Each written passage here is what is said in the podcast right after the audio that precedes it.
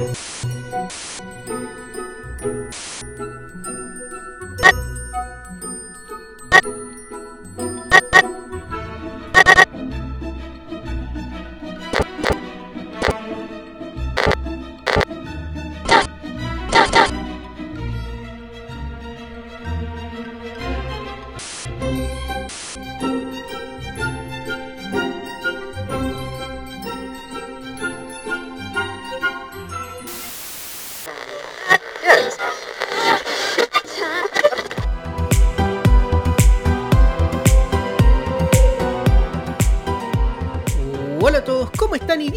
Bienvenidos a un nuevo episodio de Potterwatch Podcast. Una mirada Potterhead sobre la cultura pop actual. Yo soy Emi. Yo soy Cristian.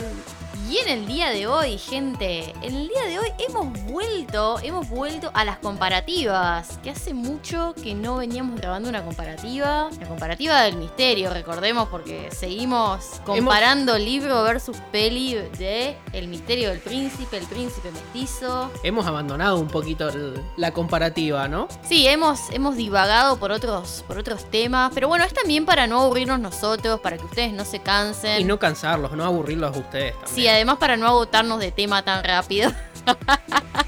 No, bueno, es que salió la idea esta de Vale de hacer episodios temáticos por las casas y, bueno, la, la verdad que nos pareció un- una muy buena idea y no quisimos dejar de pasar la oportunidad. Y bueno, ahora va a quedar Gryffindor, que es el- salieron los tres al hilo. Pensábamos meter quizás esta comparativa entre medio 2 y 2, pero bueno, por cuestiones de... ¿Cómo sería para quedar un poco importante? De agenda. de agenda. Cuestiones de agenda decidimos que, que bueno, tuvimos que, apurar un poco los episodios de, las charlas en la sala común. Exactamente. Pero bueno, gente, antes las redes sociales para que vayan y nos sigan. Somos en Instagram, arroba PotterWatchArt. En YouTube somos arroba PotterWatchPodcast. También si les gusta el contenido gaming pueden apoyarnos siguiéndonos en el canal de YouTube de Cerdos con Peluca. Ahí pueden estar mirando cuando voy subiendo contenido, va, gameplays de Hogwarts Legacy. Cuando la vida Muggle me deja, me deja grabar y subir cosas, editar un poquito.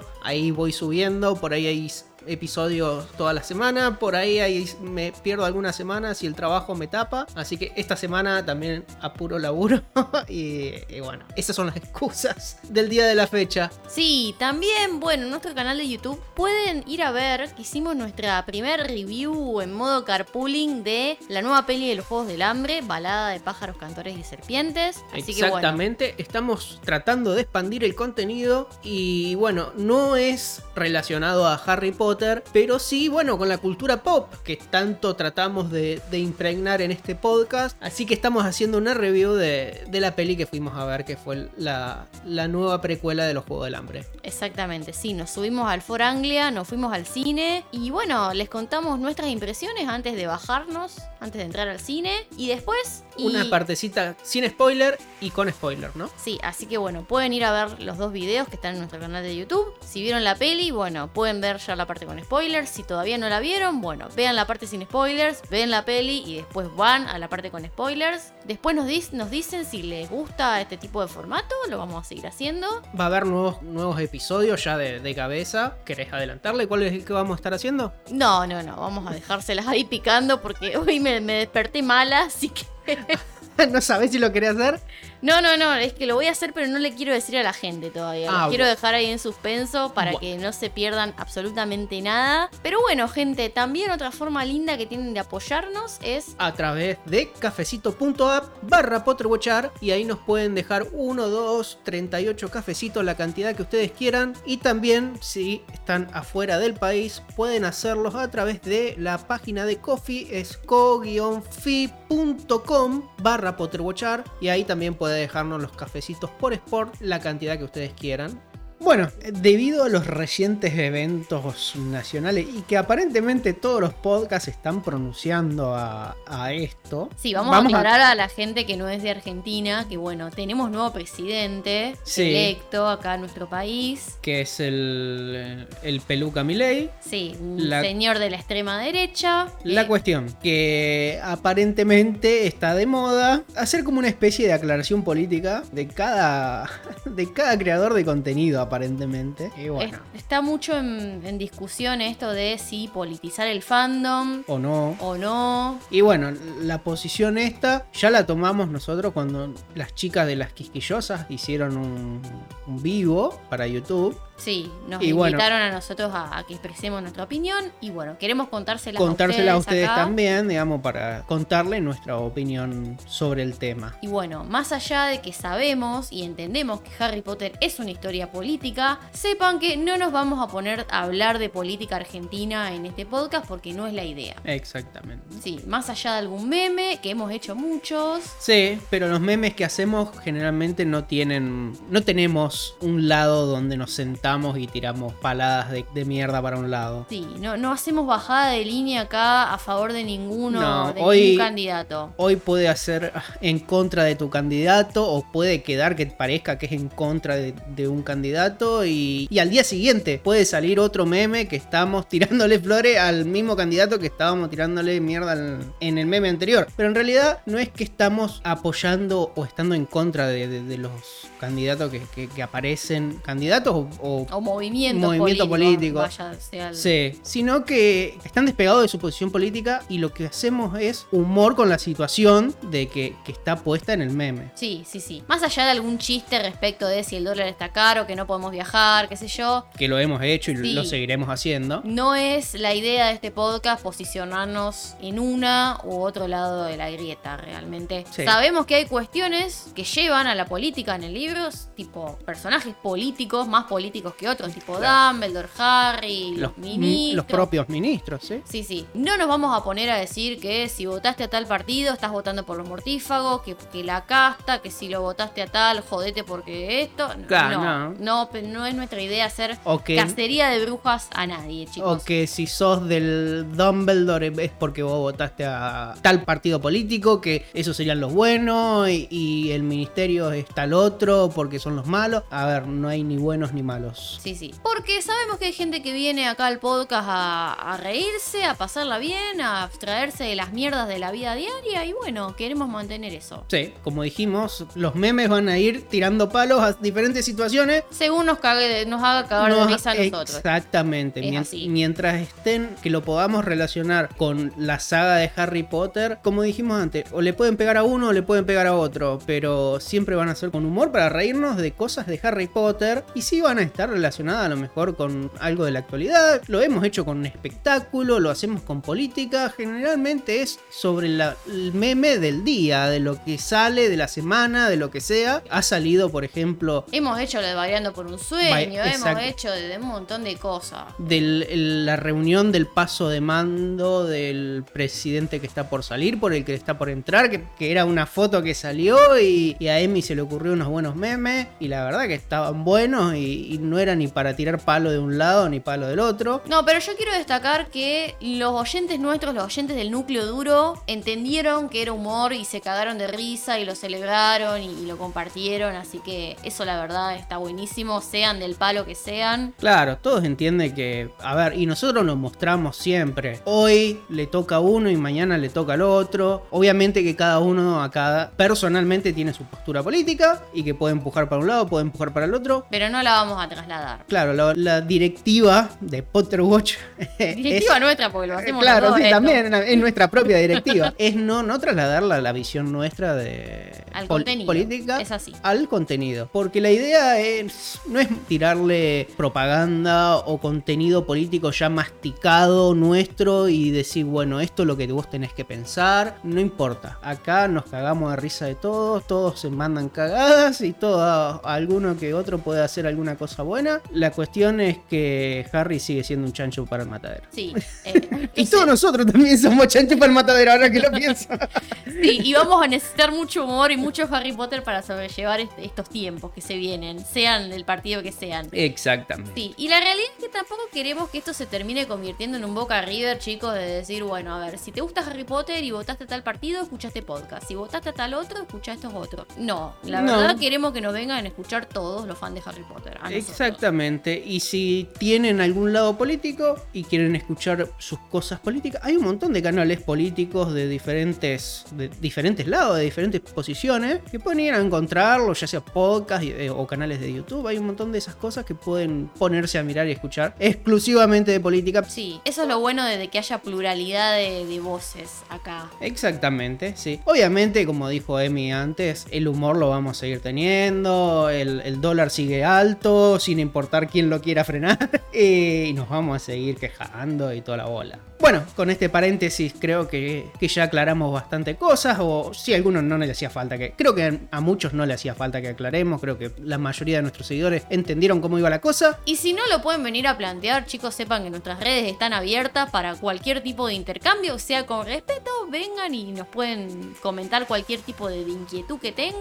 Sí, mientras sea con respeto, buena onda y bueno, no esperen que, públicamente cambiemos de, de posición, porque esto va por respeto a todos, básicamente, a todos ustedes. Vamos a seguir con el contenido de hoy, ¿no? Sí, sí, sigamos con, la comparativa que aquí nos convoca. Como siempre, haciendo un recap con la comparativa anterior, en donde lo dejamos a Harry, bueno, advirtiéndoles a todos que Malfoy anda en una, Snape también, y nadie, nadie lo escucha. Es el gaslighting que le están haciendo a este pibe. A ver, el chavo se pone a hacer cosas que deberían estar haciendo la gente grande, los grandes. Él debería estar de ser adolescente, el Quidditch, las chicas, pero no, nadie le da ni cinco, ni siquiera los adultos que deberían estar ocupándose de esto. Pero no, ahí lo tenés a Harry que, que ya empezó a, a, seguirlo a Draco con el mapa del merodeador. Aparte, como si no conocieran a Harry, que él va a tomar medidas en el asunto y va a tratar de averiguar por su cuenta qué es lo que está pasando.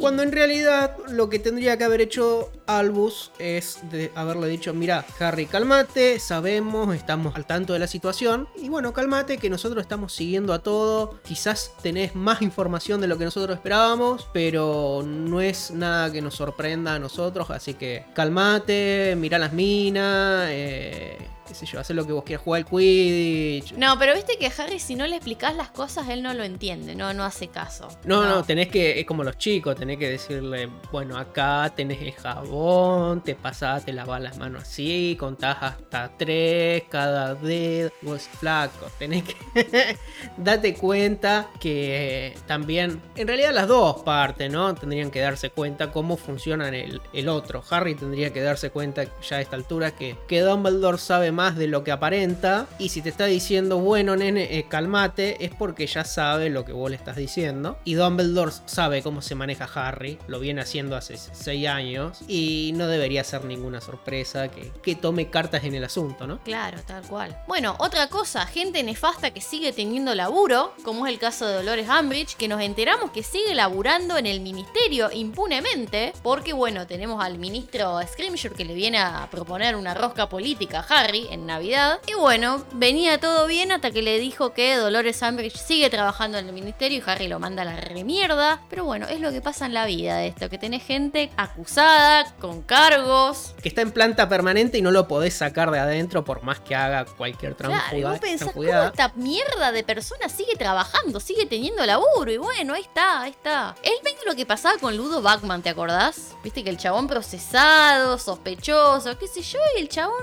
nada, no pasaba nada. Sí. Lo exoneraron, lo absolvieron, todo porque, bueno, nada, chabón simpático, un boludo. Ganamos el mundial gracias a él, ¿viste? Sí, igual ¿Eh? se lo muestra como un personaje muy distraído a Bagman, a diferencia de Umbridge. No es para salirle a favor a Bagman, pero los problemas de Bagman, por ejemplo, eran con el juego y la ludopatía, eh, justo, Ludo Bagman, y no. A ver, no afectaban a nadie más que a él. No, no, no, por supuesto, Bagman no andaba torturando gente con una pluma a sangre. Claro, no, es que estaba torturando a gente para decirle, che, dame 10 Galeon porque le debo guita a, a, los Claro, y tengo que llevarle, anda choreando a la gente, eh, secuestrando gente, lo que sea, para, para recuperar alguna parte del dinero para, para pagarle la deuda a los duendes. Acá no. No, nada más estafó a los mellizos Willy.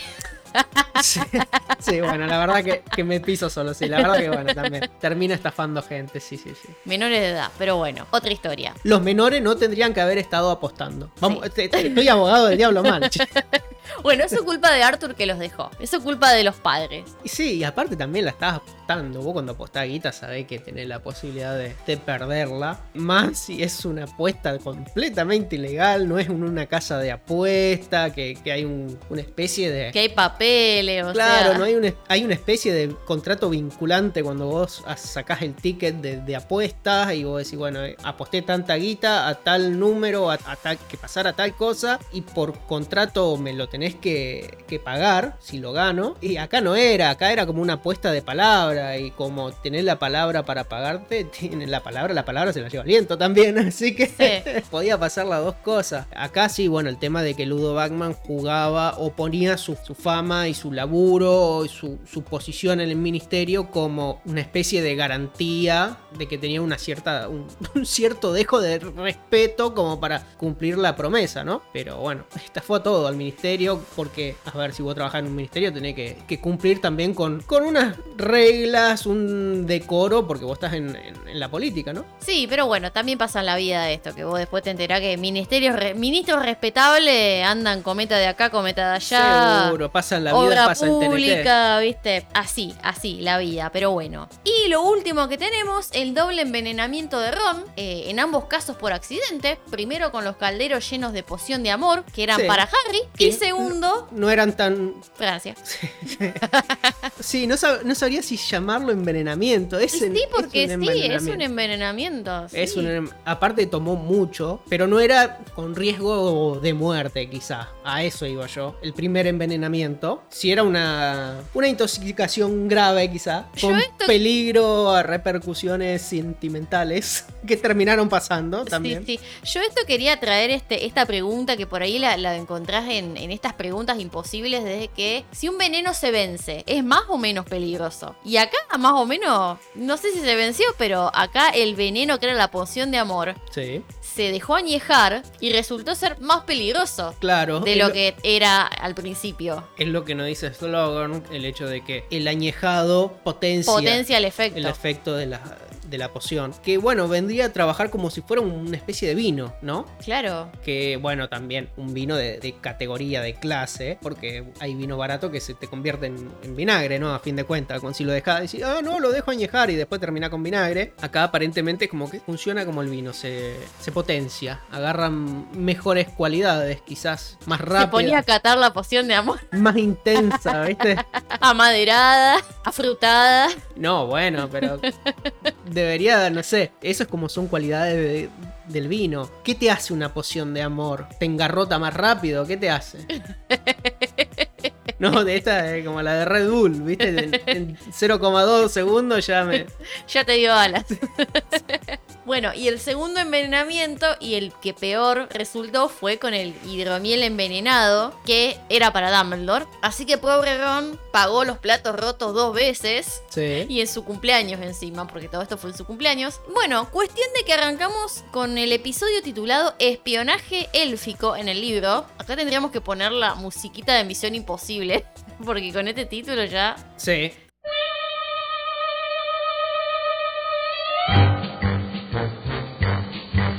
Sí, y bueno, y acá nos diferenciamos bastante después con la peli, pero bueno, eso ya lo vamos a hablar con la peli, pero recuerden que bueno, de lo que yo voy a estar hablando, esto no pasa, así que vamos a contarle lo que, que sí pasa y que es un, un capítulo bastante cargado, ¿no? Sí, en el libro, bueno, tenemos a Harry, Hermione, Ginny y los mellizos Weasley junto a Ron inconsciente en la enfermería. Sí. Ginny les pregunta a los mellizos que qué onda, qué hacen ustedes acá. Y ellos le cuentan que estaban justo en Hogsmeade, que querían comprar Sonko, la tienda de, de chascos, de la que ellos eran habitués cuando eran estudiantes, si recordamos. ¡Viva el Monopoly!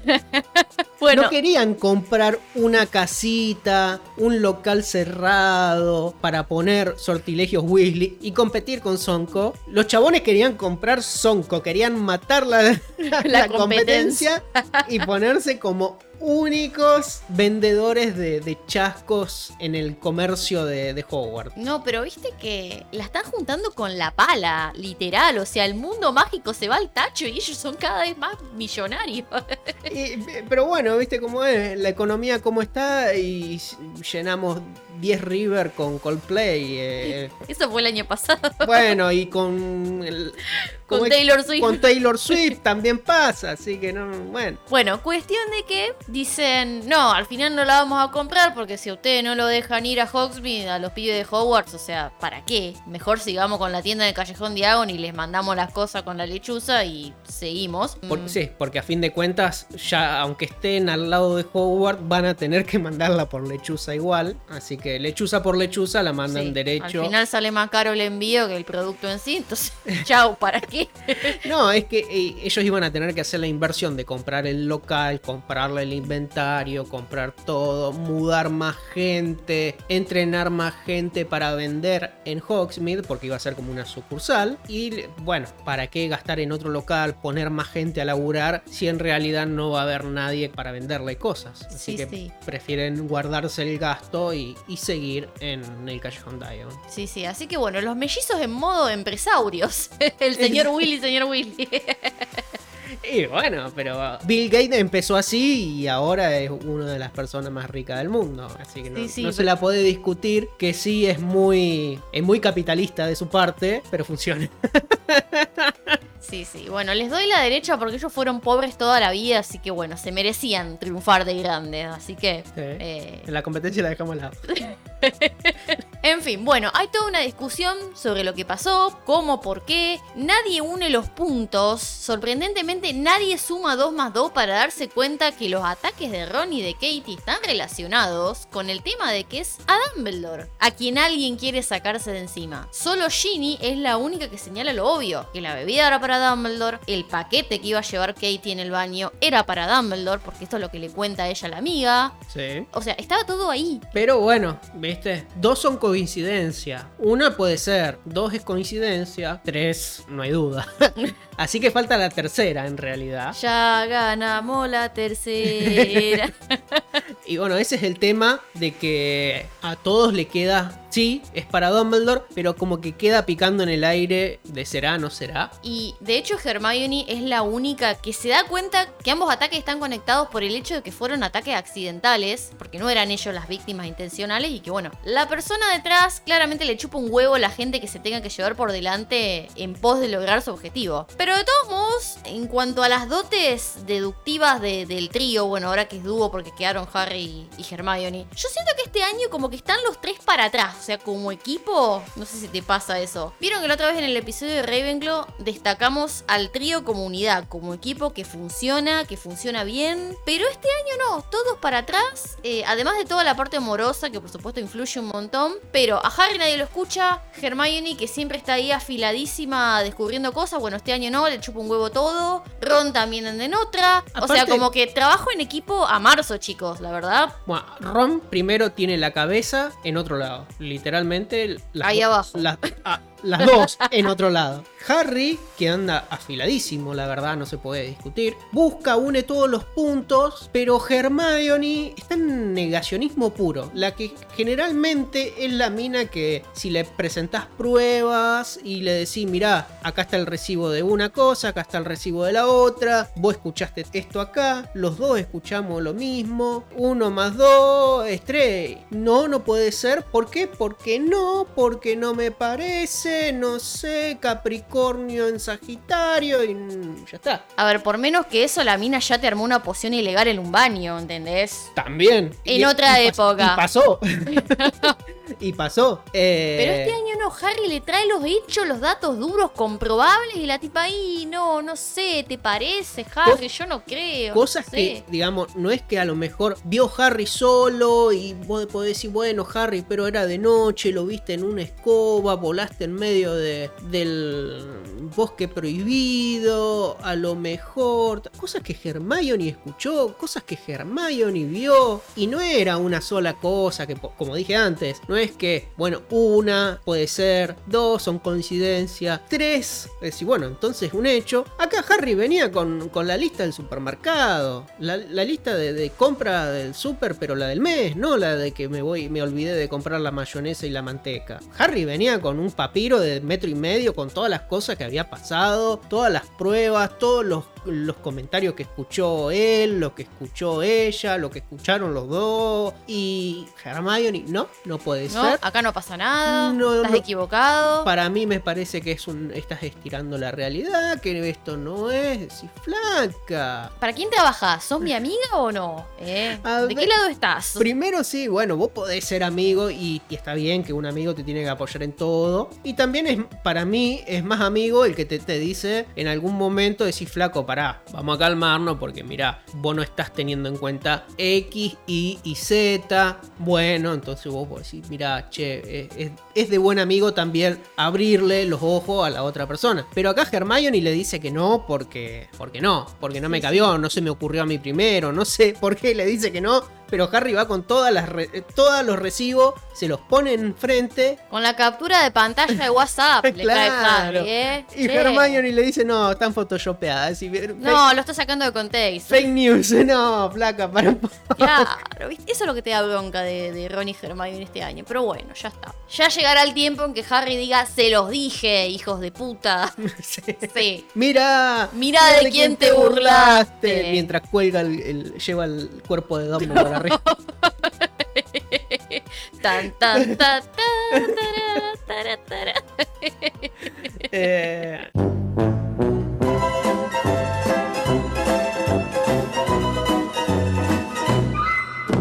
En bueno, fin. lo que importa es tener razón. Eh, así que. En fin, menciono aparte a Arthur Weasley, que justo llega y bueno, señala que qué suerte que Harry se sentó con Ron en ese primer viaje en tren, ya que prácticamente salvó a la mitad de la familia Weasley, al mismo Arthur, a Ron, a Ginny. Ahora que estás hablando del señor Weasley, el señor Weasley le cree más a Harry que Ron y Hermione combinados. Porque Harry le dice, mira que eh, Malfoy estuvo diciendo tal y tal cosa y el señor Weasley va y le allana la casa como 20 veces a Malfoy. Y, y, y Hermione y Ron no son capaces de creerle una sola cosa a Harry. Sí, sí, no, la verdad, qué buen amigo el señor Weasley. Y la verdad que el, el mejor amigo de Harry es el señor Weasley. Sí, sí. Y bueno, eh, yo quería señalar que a Ginny, además de salvarle la vida, bueno, la va a salvar de la pobreza cuando se casen, realmente, porque por eso Molly está ahí asusándola a Ginny, que le dice, déjate de joder con todos esos muertos de hambre que te gustan a vos, déjate de joder con Dean Thomas, o sea, ese no sirve para nada. Vos metele con Harry, hija, dale. Y bueno, este Harry tiene su, su bóveda del banco que está bastante pesadita. Claro, además, dueño no de una, sino de dos fortunas, la de los Potter y ahora la de los Black. Claro. Heredero Eh. de dos fortunas de dos casas de sangre pura. Así que Molly ahí está, dale hija, metele. Mirá que de nosotros no vas a heredar más que las gallinas. ni la casa, ni la casa, ni el Foranglia te puedo dejar yo. No, el Anglia se le escapó. Y la casa. ¿Qué puede ligar? La habitación. El goal. El gold.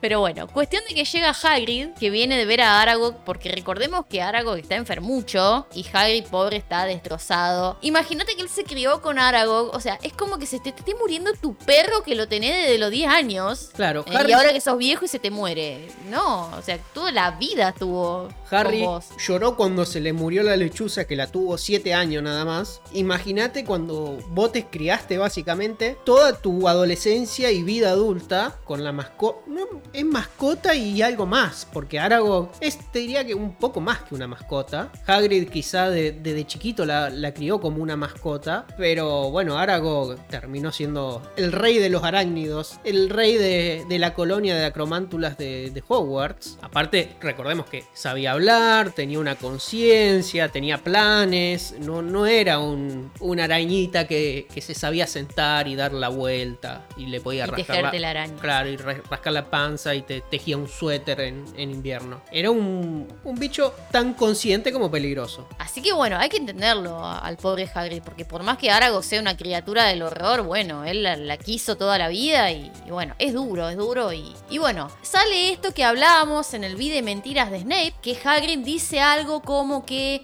no me extraña que Dumbledore esté enojado con Snape por una conversación que él escucha cerca del bosque, y justo estaba Hagrid, lo cual parece ser una conversación confidencial, pero ¿por qué se van al bosque? Váyanse al... O sea, en el bosque nunca tenés que dar por sentado que nadie te está escuchando, porque claramente nunca es así en Hogwarts, en ese bosque en particular. Debe ser el bosque con más oído de, de, de toda Gran Bretaña. Sí, real. Bueno, Hagrid cuenta que Snape decía algo que él ya no quiere hacer, algo que Dumbledore ya daba por hecho que iba a hacer, que Snape parecía sentirse usado, pero que Dumbledore le dijo que ya había aceptado y ya está, no se puede echar atrás. Que todos ya sabemos que se trata del plan para que Snape lo mate. Sabemos que el tiempo se acerca y es natural, digamos, que Snape empiece como a tener recelos, esto de sentirse usado, bueno, como una pieza más en los juegos de, Dumbledore. Aparte como que Severus juega a- al tiempo, ¿no? A esperar que el tiempo haga sus, cosas y que se lleve a,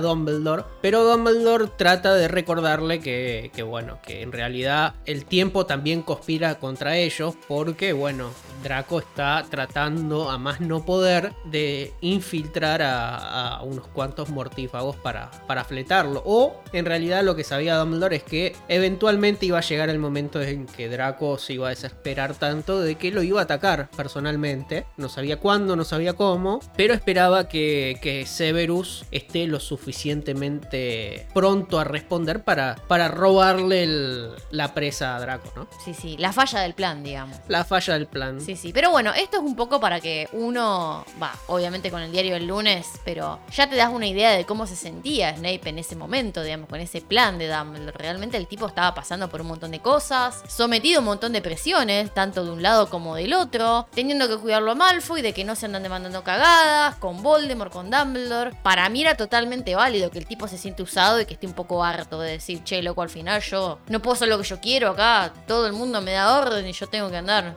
Bueno, de acá o- para allá. Aparte, Severus, recordemos que, ¿cuánto? 16, 17 años atrás, había dejado la vida o la lealtad hacia Voldemort para hacer ese cambio de vida y no estar en manos de, de otra persona, de manejar su propio destino, ¿no? Con la ayuda de Dumbledore. Resulta que, bueno, Dumbledore dice, bueno, Voldemort no te va a manejar más, te manejo yo. Es de la sartén al fuego, eso. Claro, realmente, sí, sí. exactamente. Pero bueno, ¿qué pasa en la peli a todo esto? En la peli cambia un poquito los personajes que están en, en la enfermería. Porque, bueno, no están los gemelos Weasley. Acá no aparecen. No hay compra de Sonko. No, no hay nadie más que Harry, Hermione y Ginny. Que están esperando en, en los pies de, de Ron. Y bueno, obviamente Poppy que se está cuidando todo de, de todos los cuidados que tiene que tener Ron. Pero llegan a la enfermería eh, Minerva, Dumbledore y Severus. Seguido por atrás por Slogan que viene con la, con la botellita de escabio. eh, que no se lo olvidó. Lo que me gusta de esta escena es como que todos estos personajes tienen un propósito que cumplir en esta especie de exposición que va a ocurrir. La de Minerva, que es obviamente, como siempre, es saber hacer las preguntas correctas para tener las respuestas que necesitamos. Dumbledore está para responder las preguntas. Severus para Y está por experto en pociones. Sí, y es el que está complotando también para... Son los dos que saben, digamos, lo que, lo que está pasando en el trasfondo. Y bueno, el viejo Slogan tiene que... Tiene la, la prueba del delito, ¿no? También está Ginny, que es la hermana, pero no hace mucho más que, que es la hermana. Harry es el amiguito, y bueno, se llama Harry Potter la película y tiene que estar. Es como el meme de los Sims. ¿A dónde vamos? A Ciudad Capitolio. ¿A qué? A buscar al profesor Skinner. ¿Y por qué vengo yo? Porque no está el abuelo para cuidar a los niños. ¿Por qué vienen los niños? Y así. Sí. ¿Y por qué está Hermione? Para putear a la Vender. ¿Y por qué está la venta? Porque es la novia. Sacaba la cabeza. Y, bueno, que aparece corriendo en la enfermería y do- ¿qué le pasó a mi novio? qué sé yo, y encuentra a su, su supuestamente ex amiga, que está muy buena, que la tiene tirado encima, que lo tiene todo abrazado, agarrado por la mano, sentado al lado de él, porque recordemos que están todos, digamos, Harry está sentado en una silla, al lado de Ginny, pero Hermione está sentada en la misma cama, agarrándole la mano, y vos tenés, como imagínate, encontrás a tu novio de la mano de Emma Watson, que vos será la novia, pero la mina tiene un MTV Choice Award de mejor beso con Daniel Radcliffe en la siguiente peli, tiene un British Style Award en el 2014, tiene nominaciones a mejor beso también con Ron el año siguiente tiene un montón de cosas, que, un montón de, de premios y vos sos vos. Lala. Lala. Así que básicamente estás compitiendo con el crush de toda una generación y vos, ¿qué vas a hacer? ¿Con quién vas a competir? No Eh, sé, bueno. A mí me dio como un poco de vergüenza. En ese momento, cuando lo vi, ahora me cago de risa de la escena, ya está, ya lo superé. Pero me dio un poco de vergüenza ajena la, la escena esa de Lala ¿Por qué? haciéndole un escándalo a todos. Están los profesores que se la quedan mirando como. Snape ahí como diciendo, "Pa- pará. Pero ahí vos como Lala tenés que plantarte y decir, flaca, vos qué haces acá, me importa poco que sea la mina más linda. Aparte los hombres no nos fijamos en esas cosas, obviamente. En el Eh, berrinche decís vos. No, no, las mujeres más lindas, nosotros queremos a nuestras novias y nada más. Digamos, uno cuando está de novia no, no mira más chicas con buen cuerpo y como British, corresponde. British Style Awards. ¿Qué quieres? ¿Un premio? No quiero que entiendas el sarcasmo. Sacaba el cartel de sacar. Eh, bueno, así que acá Ron termina con una especie de, de- de murmullos eh, llamando a, a Hermione. Así que esta va... Dice como. "Er, y- on". Y aparentemente eso significa Hermione. Y. y bueno, la cuestión que acá Lala acepta la, la derrota y, y se va. Humillada. Humillada frente a. No solamente a sus compañeros de, de clase, sino ante los directivos del colegio. A mí me digo que yo la verdad no entendí eso, porque no entendí la escena. ¿Por qué Ron está inconsciente si en la escena anterior se había despertado Claro. para decir, estas chicas me van a matar? Porque y uno- quedó consciente. ¿Y por, por qué ahora está inconsciente de vuelta? Eso es una de las cosas que a mí me, me hace un poco de ruido, porque cuando Harry le da el beso a Ar, Ron tiene un- una especie de recuperación bastante rápida, se, se endereza y dice, uh, estas minas me van a terminar fletando, y sí, se vuelve a recostar, pero no es que es un desmayo ni nada por el estilo, es como que se vuelve a acostar como, bueno, el chabón estuvo envenenado, estuvo enamorado de una persona que no quería, casi le- se muere de un ataque epiléptico por el envenenamiento, y resucitó, decir, bueno, se, se recostó, y vos pensás, bueno, en la próxima escena andará tomando hepatalgina por el colegio, pero no, está, está retirado, re inconsciente. coma. Sí, que no se sabe si, si la va a zafar o no. En todo caso, la, en la escena anterior tendría que haber, en vez de haber tirado el chiste de estas minas me van a terminar matando, que mientras estaba convulsionando, que no convulsione más. Y como decir, bueno, pasó lo más, lo más grave, pero todavía tiene que, que haber una recuperación. Y, y hace como un, un ida y vuelta, que, que por ahí hace un poco de ruido, sí, la verdad que sí. Si, si ves las escenas como están armadas, debería haber haberse guardado el comentario a lo mejor como para cuando despierta la enfermería, haber guardado ese comentario para, no sé, unas escenas más adelante, cuando yo, Harry lo visita y, y aparece que despierta por primera vez en una semana. Pero bueno, acá es como que tiran, tiran el chiste. Pero bueno, la escena obviamente de, de Minerva, Dumbledore y, y Snape, la conversación de ellos llega a la misma conclusión que llegan con Hermione y Ginny, que es que, que el director es el objetivo de, de este sí, segundo ataque, ¿no? Y bueno, queda ahí en el aire y en esas miradas furtivas entre Albus y Severus. Bueno, una vez que se va la vender, se va yendo todos, ¿no? Empieza a salir el director, Sí, sí, que le dice, bueno, vámonos, que acá el señor Willy está en buenas manos. Está ¿eh? en, buen- sí, está en buenas manos y está Hermione ahí aprendida, ¿no? Y ahí se van yendo, se va Ginny, se va Slughorn. Sí, Ginny como que tira un, ya era hora, ¿eh? Sí, ya, ya, le- pelotudos, ya- ya le va tocando a Ron, ¿no? Y así no me jode a mí, ¿no? dormido, pero lo van tocando, ¿no? Y, y bueno, queda último Harry que Hermione le, le tira como el guiño de apagar la luz cuando sale. Cuando salí, le dice cerrar la puerta y apagar la luz. Y bueno, queda ahí Hermione. Queda con- como mirándolo ahí embelesada, Como, como mm. ¡ay! Dijo Hermione. Sí. Y bueno, yo no sé si Ron se sacó las, las ganas con Lala, más allá de los besuqueos, pero como está puesto en la peli, esa noche en la enfermería, Hermione con Ron, para mí Ron esa noche le, le sacó el veneno. Le hizo el mufliato a Madame Pomfrey. Sí, ¿sabe qué? No, no. Como la víbora, como el veneno de la víbora, le dice. Si funciona con el veneno de la víbora, tiene que funcionar con este, dijo Hermione. ¿Qué mente podría? No sé, no sé. Ah, Yo te estoy diciendo lo que veo en la peli. Igual yo me lo imagino a Madame Pomfrey ahí, no pudiendo dormir. Cállese ya, maldita sea. Dejen dormir al prójimo. ¡Cállense ya, maldita sea! ¡Dejen dormir al prójimo! Con Ron fuera de juego por un tiempo, ahora Mac Mac McLagan está ahí al acecho y lo espera a Harry para decirle, che, loco, ya que tu amigo no puede jugar, entro yo, ¿no? Porque quedé segundo. Claro, y a Harry no le, no le queda otra que decirle que sí porque se viene el partido contra Hufflepuff. Ya está cerrado el mercado de pases y bueno, está jugadísimo Harry, no le queda otra más que bueno, ya está, te pido lo tengo, dale. Va, en realidad no quedó segundo. En realidad es tercero. Segundo Francia. Exacto.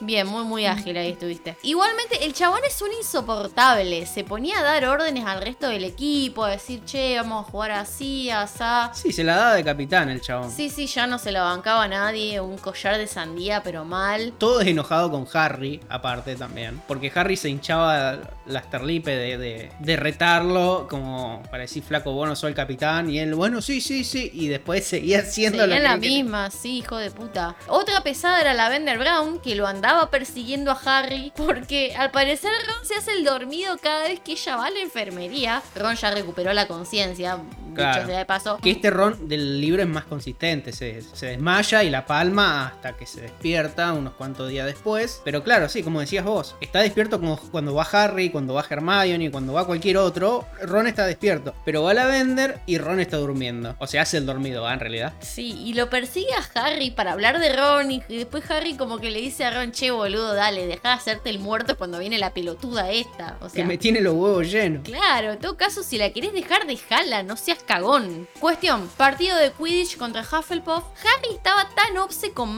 Malfoy que casi ni va a jugar el partido de Quidditch, ¿entendés? Sí, yo la verdad, esta, esta parte de Harry que... Harry el Stoker. Claro, sí, pero está enfermo. Porque, sí, vos lo lees al principio y sí, sí, está constantemente vigilándolo y qué sé yo. Pero como que no deja de, de lado sus responsabilidades. Sino que sí está constantemente vigilándolo, está haciendo la tarea y tiene el mapa al merodeador. Revisa más o menos por dónde va, cuándo va, cuándo viene, cuándo lo pierde de vista. Pero no, no falla sus responsabilidades. Y la verdad que esto en el, en el partido casi es, es para darle una patada en la cabeza, la verdad, Harry. Sí, mal. Ya se está yendo el carajo, me parece. Sí, Sí. sí. Esto como que es el, el principio de, de- de- de la OPSE, ya, es. Está Luna de comentarista en el partido. Que por favor, todo el comentario del partido fue un divague. Sí, no se saben los nombres. No, no, no. No se saben los nombres de los jugadores. se, pone a ver las formas de las nubes. eh, Empieza a hablar, a ver, yo no entiendo si habrá sido... Es más JK tratando de hacer algo más gracioso y toda la bola. Pero el meter a, Luna que no tiene ni idea de Quidditch es, no sé, inexplicable la verdad. Porque empieza a hablar cualquier cosa. Se clavó una línea de, de- de vaya a saber qué cosa, de polvo de rabanito flotadores, como es que se llama. Y se fue a, a comentar, a decir, pará, flaca, ¿qué te pasa? Sí, porque encima Minerva tiene que andar diciendo los los puntajes. puntos, que si fue falta. Al final, Minerva, se- sentate vos y, y relatalo vos a Greto, como sea, pero re- relatalo vos, decí, aunque sea que no pase nada, nadie diga nada, y por último, punto para tal, punto para el otro, fulano hizo una falta, penal, qué sé yo, cualquier gilada, pero... Gol de Boque. Ok. Pero sí, obviamente Minerva no anda. Cántalo, cántalo, cántalo, cántalo. Gol, no, gol, lo, gol, gol, no lo cante, no lo grite, no se abrace. Lo Ahí tapó. está, ahí está, ahí está. No, ¿para qué te traje? Bueno, la cuestión que sí, Minerva no va a tener ese estilo más co- Pintoresco. pintoresco, sí, de, de relato, pero bueno. Ay, pero igual sea, es prefiero- divertido que esté Luna, está bueno. A mí me da por no, no, Primero pero la- Harry, Harry que está en, en modo estúpido, está jugando pensando en Malfoy. Que es para, ya de por sí es para que lo, lo tumen de la escoba. Que alguien lo agarre con una bludger al cruce y lo bajen como para que... No lo que lo noqueen, que después siga jugando, pero como para que le acomoden un poco los pensamientos de si está jugando al Quidditch, flaco. Deja hincha los huevos, afuera no pasa nada. Y después, bueno, Luna, que relate por, uh, por streaming, que no lo escuche. No, no, pero la tipa no, no se sabe los nombres de los jugadores. Dice, no, este que le ganó la Hufflepuff la pelota, qué sé yo. el fiero este, el dientudo. Sí, sí, sí. Igual viste que es como que hay un ninguneo a los Hufflepuff. Yo pienso que eh, al único del equipo que se lo nombra es a Zacarías Smith porque los conocemos, digamos. Sí. eh, que es la vergüenza de los Hufflepuff ese pibe. Pero bueno, nosotros los Gryffindor lo tenemos al idiota de Magmag. Entonces, bueno, no, nos podemos quejar. Y te diría que es peor. Sí, Magmag, sí. Porque... Está muy peleado, pero Está peleado, está peleado, pero a fin de cuentas sacarías de un poco más, más útil, te diría. Sí, en fin, todas las casas tienen un muerto en el placar, chicos, sepan todo Sí. esto. Pero bueno, iba, yo iba al ninguneo a los Hufflepuff porque siempre con el equipo de Slytherin te tiran, bueno, todo el listado de jugadores. Sí. Son preguntas de trivia los nombres de los jugadores de Bulgaria, de Irlanda en el mundial. Pero acá con los Huffis no sabes quiénes son. ¿No te indigna vos como Hufflepuff? ¿No te gustaría conocer más gente? Más gente de Hufflepuff, más historia de Hufflepuff, sí. Igual de Ravenclaw. Sí, Ravenclaw peor. Peor, yo te Sí. diría. Bueno, acá también, Zacarías es el, el único. Y Cedric Y, pero Diggory, Cedric- los, pibi- los chicos estos que van con Harry, Ernie Macmillan, Susan Bones. Y Cedric era el buscador anterior, pero no se sabe mucho más tampoco. Sí, son dos casas bastante ninguneadas. Y últimamente te diría que son hasta Raven es más ninguneada que Hufflepuff. Sí, pero a Ravenclaw la salva Luna. Como que la pone muy allá arriba. Sí, digamos. Luna, Luna está más arriba, sí. Quizás de Hufflepuff se sabe más cosas que de Raven. Y eso que por un lado a lo mejor zafa más un poco con, con el juego de ahora de Hogwarts Legacy. Sí, o con animales fantásticos. Animales fantásticos. Son cosas que, que empezaron a llenar demasiado la, la casa Hufflepuff. Que por un momento como que parecía la más tirada atrás. Y yo hoy en día, 2023, para mí la casa más tirada atrás es Raven. Hoy en día. Sí tienen a Luna, pero hasta ahí llegó. Sí. Sí, Luna es un personaje muy importante, está debajo del trío, pero del otro lado tenías a Cedric, que para mí hoy en día tiene una- un buen reconocimiento, Cedric Diggory, una buena aceptación en el fandom también, y bueno, Newt con, con la saga de Animales Fantásticos, y bueno, eso ayuda un poco como, como al el llenar un poco los huecos de, de Hufflepuff. A completar el álbum, ¿no? Sí, y también, bueno, como dije antes, el juego tiene una misión exclusiva que vas a, a Azkaban, que es una de las misiones, o la mejor misión exclusiva. Recordemos que todas las casas tienen como misiones exclusivas y la que tiene la mejor misión es la de Hufflepuff. Y bueno, sí, para mí hoy en día Hufflepuff no es más la casa más relegada en información, en eso de que antes era el, ah, el Hufflepuff, el de atrás, el, como el barrido, ¿viste? El que sobra. Bueno, los eventos no están saliendo últimos, así que vamos carajo. No, no, último no somos, así que eso lo dejamos para Griffin. No, Gryffindor, Gryffindor venimos siendo los siempre cebollita en, en las Magic Meeting, lamentablemente, pero bueno, ya, ya ganaremos, ya volveremos a, a estar Vol- ahí arriba como corresponde. Volveremos, volveremos, volveremos a volver.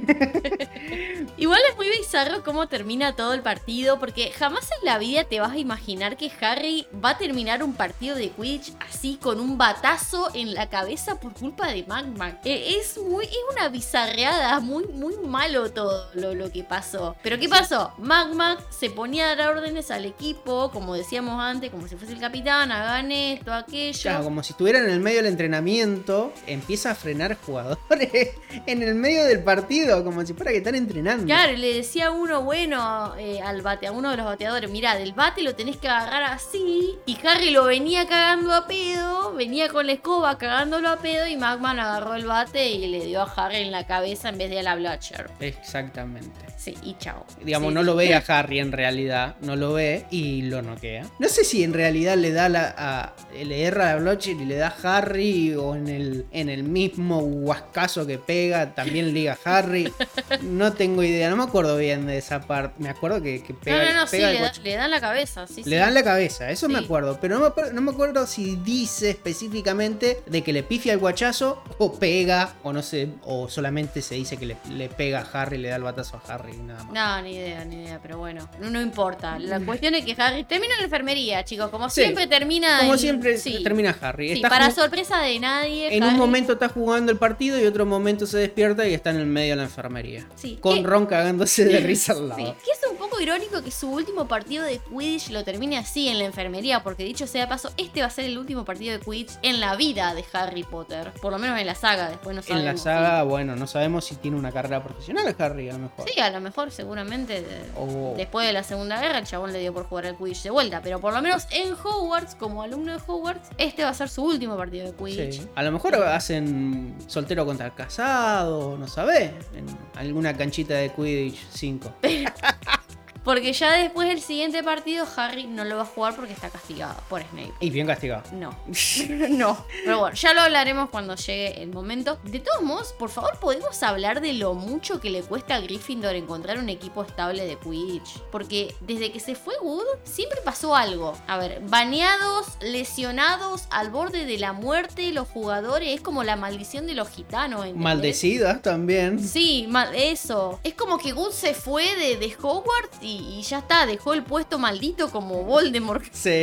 Así. Wood fue la última persona que, que tuvo un equipo estable en- de Quidditch. Sí, muchos años. Y además. muchos años los mismos, porque tenía un equipo joven, Wood, en realidad. Tenía un equipo bastante joven. Y creo que el mayorcito era él. El resto había armado un equipo joven para poder mantener. Para... Wood había pensado no solamente en los mejores jugadores, sino en el armar un equipo para, para el próximo año. Para mantener el equipo. Tenía el proyecto, Wood. Básicamente... eh, Tenía la visión.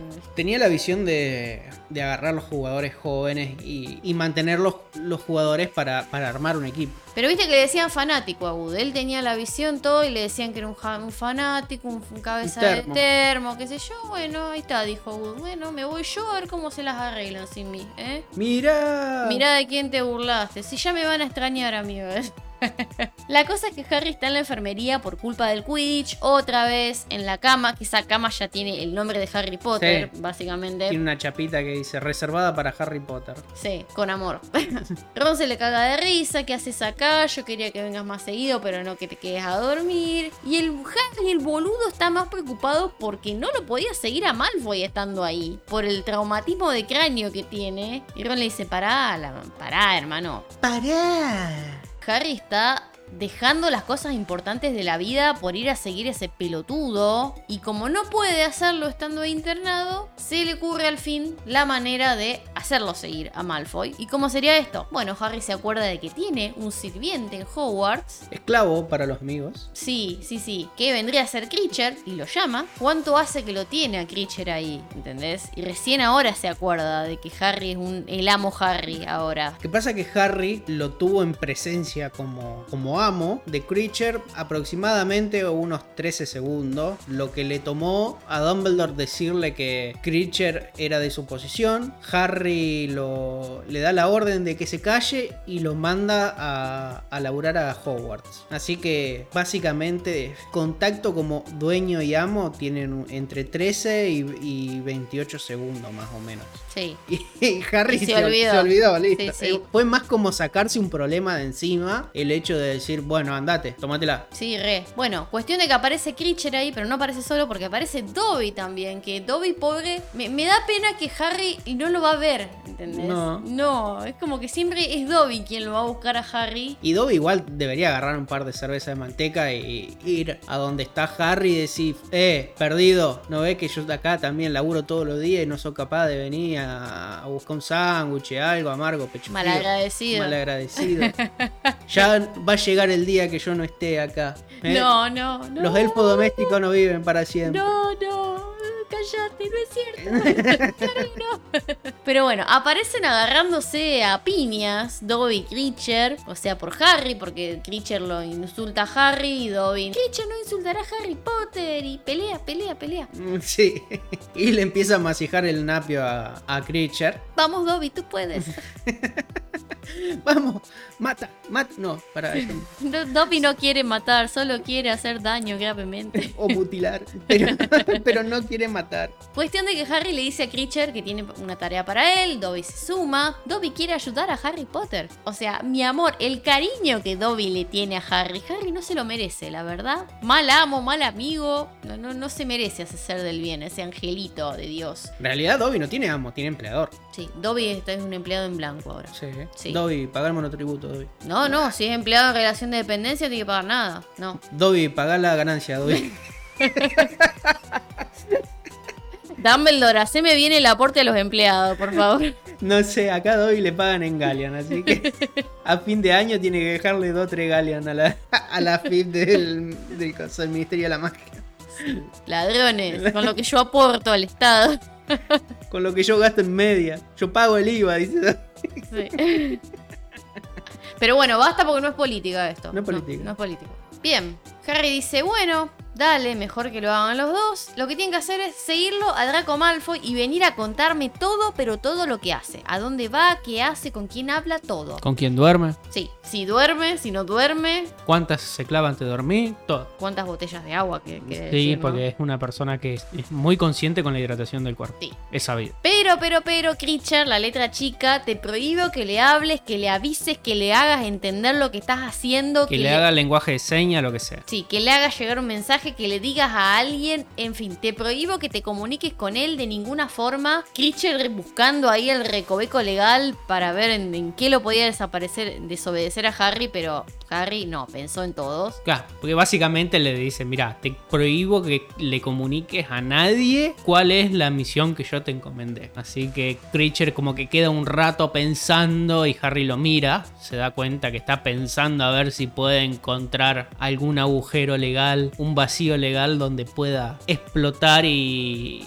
y sacar a su favor. Sí, como la del meme de esta mujer con la geometría. Sí, Así. Pero y básicamente, bueno, eh, Harry se da cuenta que Creature no, no ve fallas en su lógica.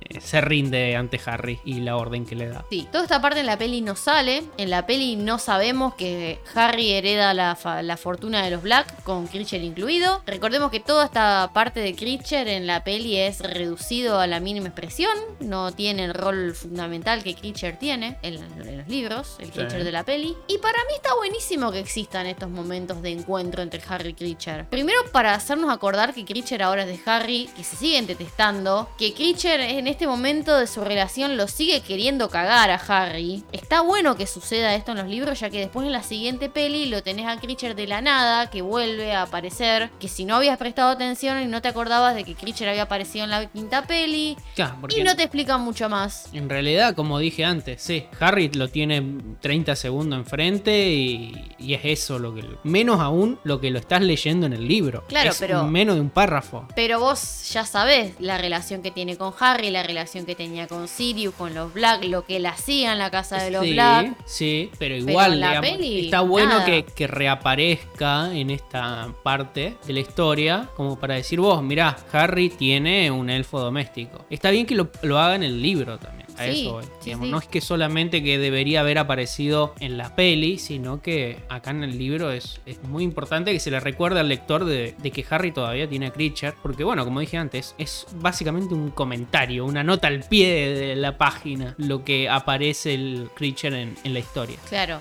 Y bueno, como recién nombraba la peli, la peli no pasa nada de esto de que del partido de Quidditch, eh, no pasa nada de, de Harry en la, enferme- en la enfermería, ni, ni que bueno, de, ni siquiera aparece Creature, ni Dobby como dije antes, ni tampoco el estalqueo que hay con, con Malfoy. Seguimos sí viendo alguna que otra escena, eso sí, de Malfoy yendo a la sala de los menesteres, pero como vamos viendo en la peli es como algo que se hace para la peli, no es algo que en los libros se nos muestre, porque no sabemos qué está haciendo Malfoy. En la peli sí, lo sabemos desde el principio, está tratando de arreglar el armario. Sí, que está haciendo cosas raras ahí en la sala de los menesteres. Sí, en bueno, es que está, él sabemos que está con un armario, sabemos que lo está arreglando, no sabemos en la peli para qué sirve el armario, pero sí sabemos que está tratando de arreglarlo.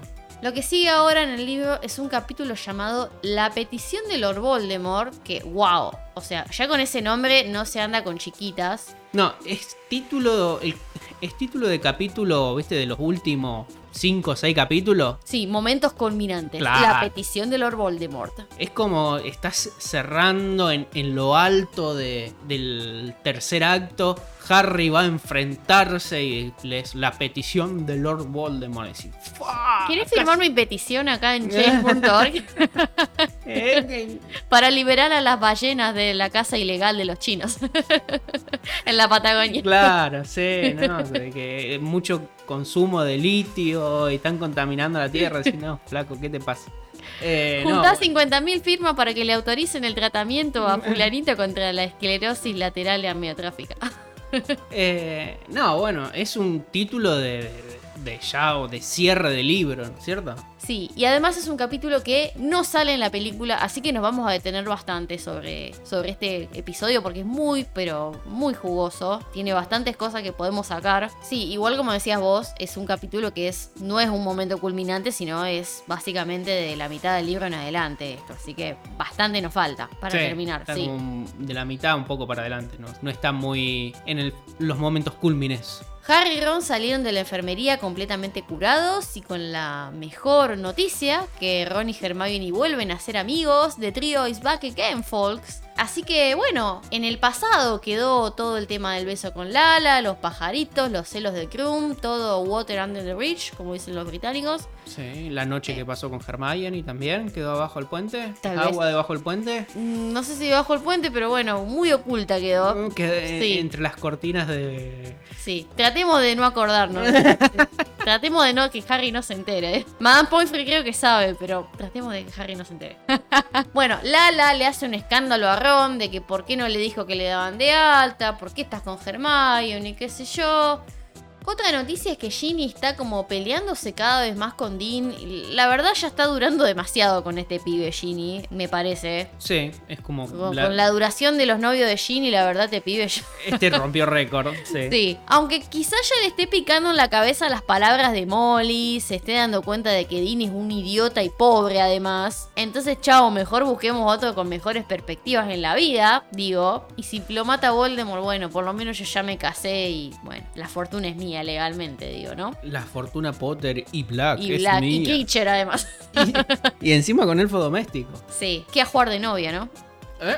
Algo pequeño que sucede, pero es importante para señalar, es que son varias veces las que ellos pasan por el pasillo del séptimo piso, por delante de donde se supone que está la sala de los menesteres, Sí. y ellos como si nada pasan, y se encuentran con dos chicas, dos nenas ahí, niñas que están ahí misteriosamente, que es algo que el texto dice patente que las nenas estas están con cosas en la mano, digamos, con una balanza, con cosas pesadas, y bueno, raro todo, ¿viste? Tipo la, la pequeña Tiffany de Hombres de Negro, ¿viste? Sí. Que, que Will Smith le caga un tiro en la cabeza y cuando le preguntan, che, ¿por qué le disparaste a una pibita inocente? Y loco, niña blanca en un barrio de negro. Ocho con- años sola en un barrio fulero con un libro de física cuántica. O sea, obvio que andan algo raro. Sí.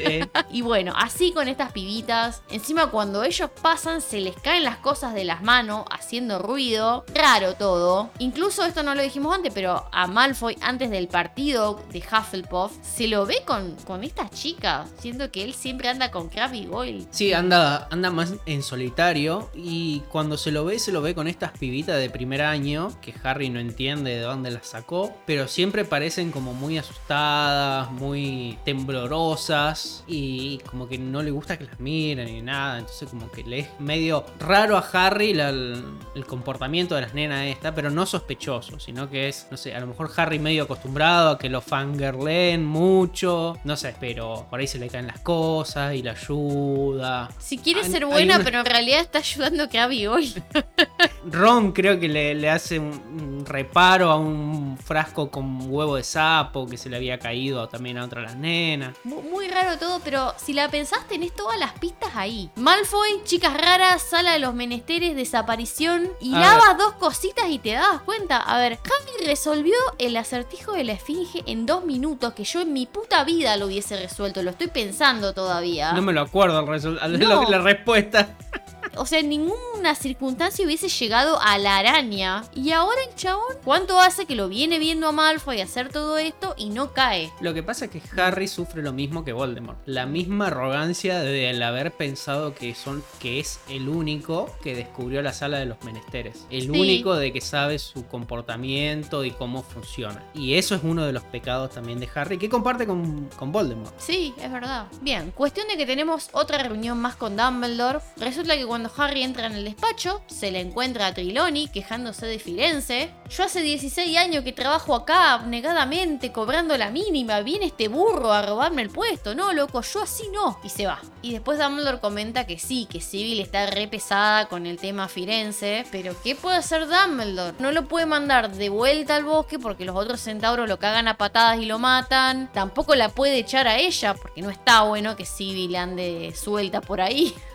o sea, con las dos profecías, no, mejor que se quede ahí. No, es que él está seguro de que si Sibyl sale del castillo es otro medio para que Voldemort, y un medio más fácil todavía, para que Voldemort consiga la profecía, de verdad. Porque, ¿por qué está contento Dumbledore dentro de todo? Es porque tiene la profecía básicamente en sus manos. Tiene a Sibyl de un lado, él la escuchó y Harry que se la contó. Hay tres personas en el mundo que, que saben el contenido entero de la profecía. Y dejar ir a Sibyl es básicamente entregarle la información más importante que puede conseguir Voldemort en todos estos años, incluso haciendo que la muerte de, de Sirius fuera en vano. Y todo el quilombazo del ministerio y toda esa bola. Sí. Hubiese sido todo en vano el hecho de largar a Sibyl Trelawney a, A la lo- calle. A la calle, a los siete mares, sí. Sí. Y le dice Dumbledore, bueno, Potter, a ver, por sí o por no, hiciste la tarea que te encomendé, que te, que te, te pedí, ¿te acordás que te dije que le saques el recuerdo Slughorn? Porque si no, era muy,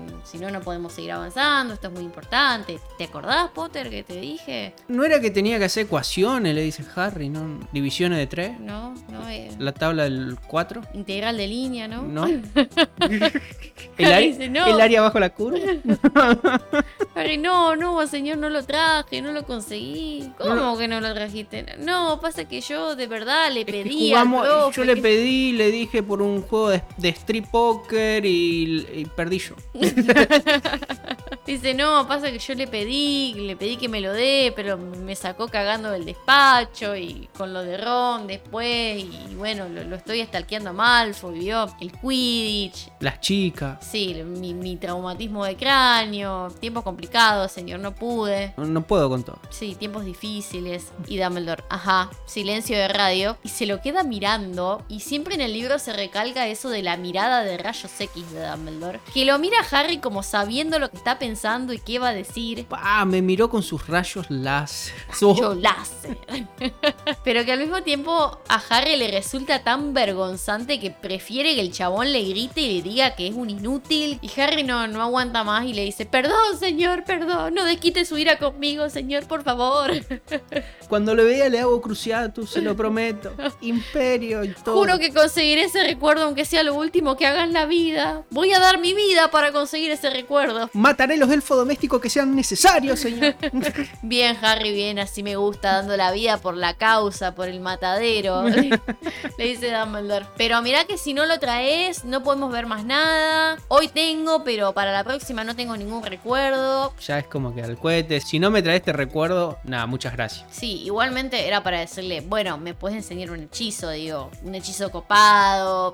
qué sé yo, métodos de, de duelo, encantamientos protectores, Claro, capaz contra que, maldiciones. capaz que te sirve más eso, digo yo, en la vida. Claro, no, no sé, está bien los recuerdos, son métodos de destrucción del, del enemigo, de Voldemort, pero también lo podés Podés enseñar otras enseñar cosas, algunas otras magia más avanzada para protegerse del enemigo. Recordemos que, bueno, Harry tiene el peligro de poder enfrentarse a Inferis, a maldiciones imperdonables. ¿Cómo podés frenar a alguien que te está tirando Avada Kedavra por todos lados, Cruciatus, serpientes gigantes de fuego, como vemos en el- la batalla del ministerio entre Voldemort y Dumbledore. Harry no sabe hacer ni la parte más boluda que fue Dumbledore convirtiendo el vidrio en arena. No sabe nada. Ninguno de los hechizos que hicieron ellos ni- no sabe ni siquiera cómo frenarlo. No, aunque sea enseñarle a cocinar para el año que se le viene, digo yo. Porque A el año que viene se van a cagar de hambre de tal manera que. Enseñarle a pescar, Claro. a chorear huevo,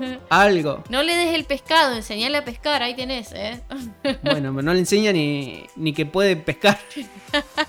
Aparte que Dumbledore capaz pensaba que, que iba a tener una mayor llegada Harry con Slughorn. Que yo pienso que la hubiese tenido Harry de haberse vendido más, de haberse prostituido, entre comillas. hubiese tendría que haber entregado un poquito más. Claro, que como, es lo que pasa en la peli, que A Harry la, la casa al vuelo, le dice, señor, si usted quiere que yo me acerque al profesor Slughorn, y Dumbledore le dice un rotundo sí. Y, y era para decirle, a ver, a, a Slughorn, señor, yo soy Messi, soy el elegido, ¿qué quieres que haga por vos? Acá me tenés. No, no, no es que decir qué querés que haga, sino de que ir a las reuniones, qué sé yo, seguirle la corriente, charlarlo. Pero el tema de también de que Harry, cuando le da la misión, básicamente recrea el mismo. la misma situación que pasó con, con el Tom Riddle. Recrea la misma situación del Tom Riddle Del pensadero. del pensadero. Claro, que si vos sabes que al chabón le cayó para el orto eso, que, que justamente le estás haciendo revivir algo de lo que él se empeña en olvidarse. Claro, el chabón está. Tratando de olvidarse ese recuerdo, sabe que Dumbledore está tratando de buscar ese recuerdo. El hecho de que Harry tenga clases particulares con Dumbledore no es ningún secreto, porque, a ver, lo manda a buscar con Snape, con otros alumnos. No, no es que Harry está yendo con la capa de hacerse invisible a las, 3, Clandestino. a las 3 de la mañana yendo escondido al despacho de Dumbledore a aprender estos secretos. Harry supuestamente tiene sí clases particulares con Dumbledore, pero lo sabe todo el mundo que va de Dumbledore. O por lo menos, no digo los alumnos, pero los profesores seguro. Ahora, ¿qué piensan los profesores de qué hace Harry y Dumbledore juntos? Eso ya es otra cosa. Creo que asumimos todo, que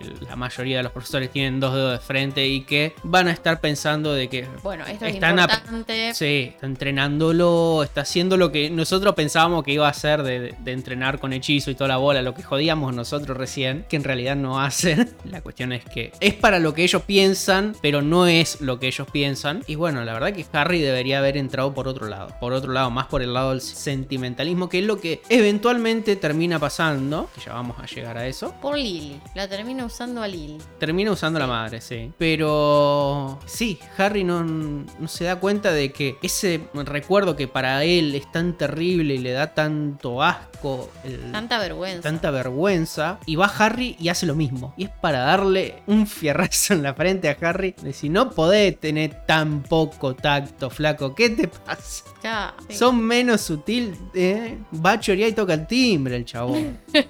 No Sí. podés ser tan mencho. Bueno, el mini recap de a dónde quedamos con la historia de Voldemort. Tom Riddle se graduó de Hogwarts con todos los laureles habidos y por haber, prefecto, premio anual, ganador del premio en los servicios especiales del colegio, etc. Todos esperando grandes cosas de él. Slughorn, por supuesto, el primer influencer del mundo mágico, siempre listo para ofrecerlo a sus amistades en el ministerio, para que consiga un lindo currito ahí y después conseguir su ananá confitado en Navidad. Que todo eso hubiese sido la culminación del proceso de los almorzando con Horacio, porque eso es lo que él hacía con los alumnos, o sea, descubrir a un alumno interesante, invitarlo a comer junto con otros para determinar si vale la pena o no. Sí, tenía futuro. Claro, o sea, ponerlo junto con otros chicos para, para que se conozcan, que, que cultiven relaciones, que lo conozcan a él sobre todo, y que después, bueno, sí, yo me, me contacté con tal porque gracias al profesor Slogan que nos presentó. O sea, dejar bien en claro que están todos ahí por él, después ubicarlo en algún lindo puestito y que este alumno le quede agradecido de por vida y le mande cosas como para devolverle el canje. Se nota que a mí no me gusta el Club de las Eminencias, la verdad. No me parece una buena manera de, de conducirse siendo docente, la verdad. A mí, con respecto al club, por un lado me parece bueno el hecho de que crea, crea conexiones entre diferentes personas que en futuro pueden serse útiles entre ellos. El tema es que termina siendo un elitismo, un club de Sí.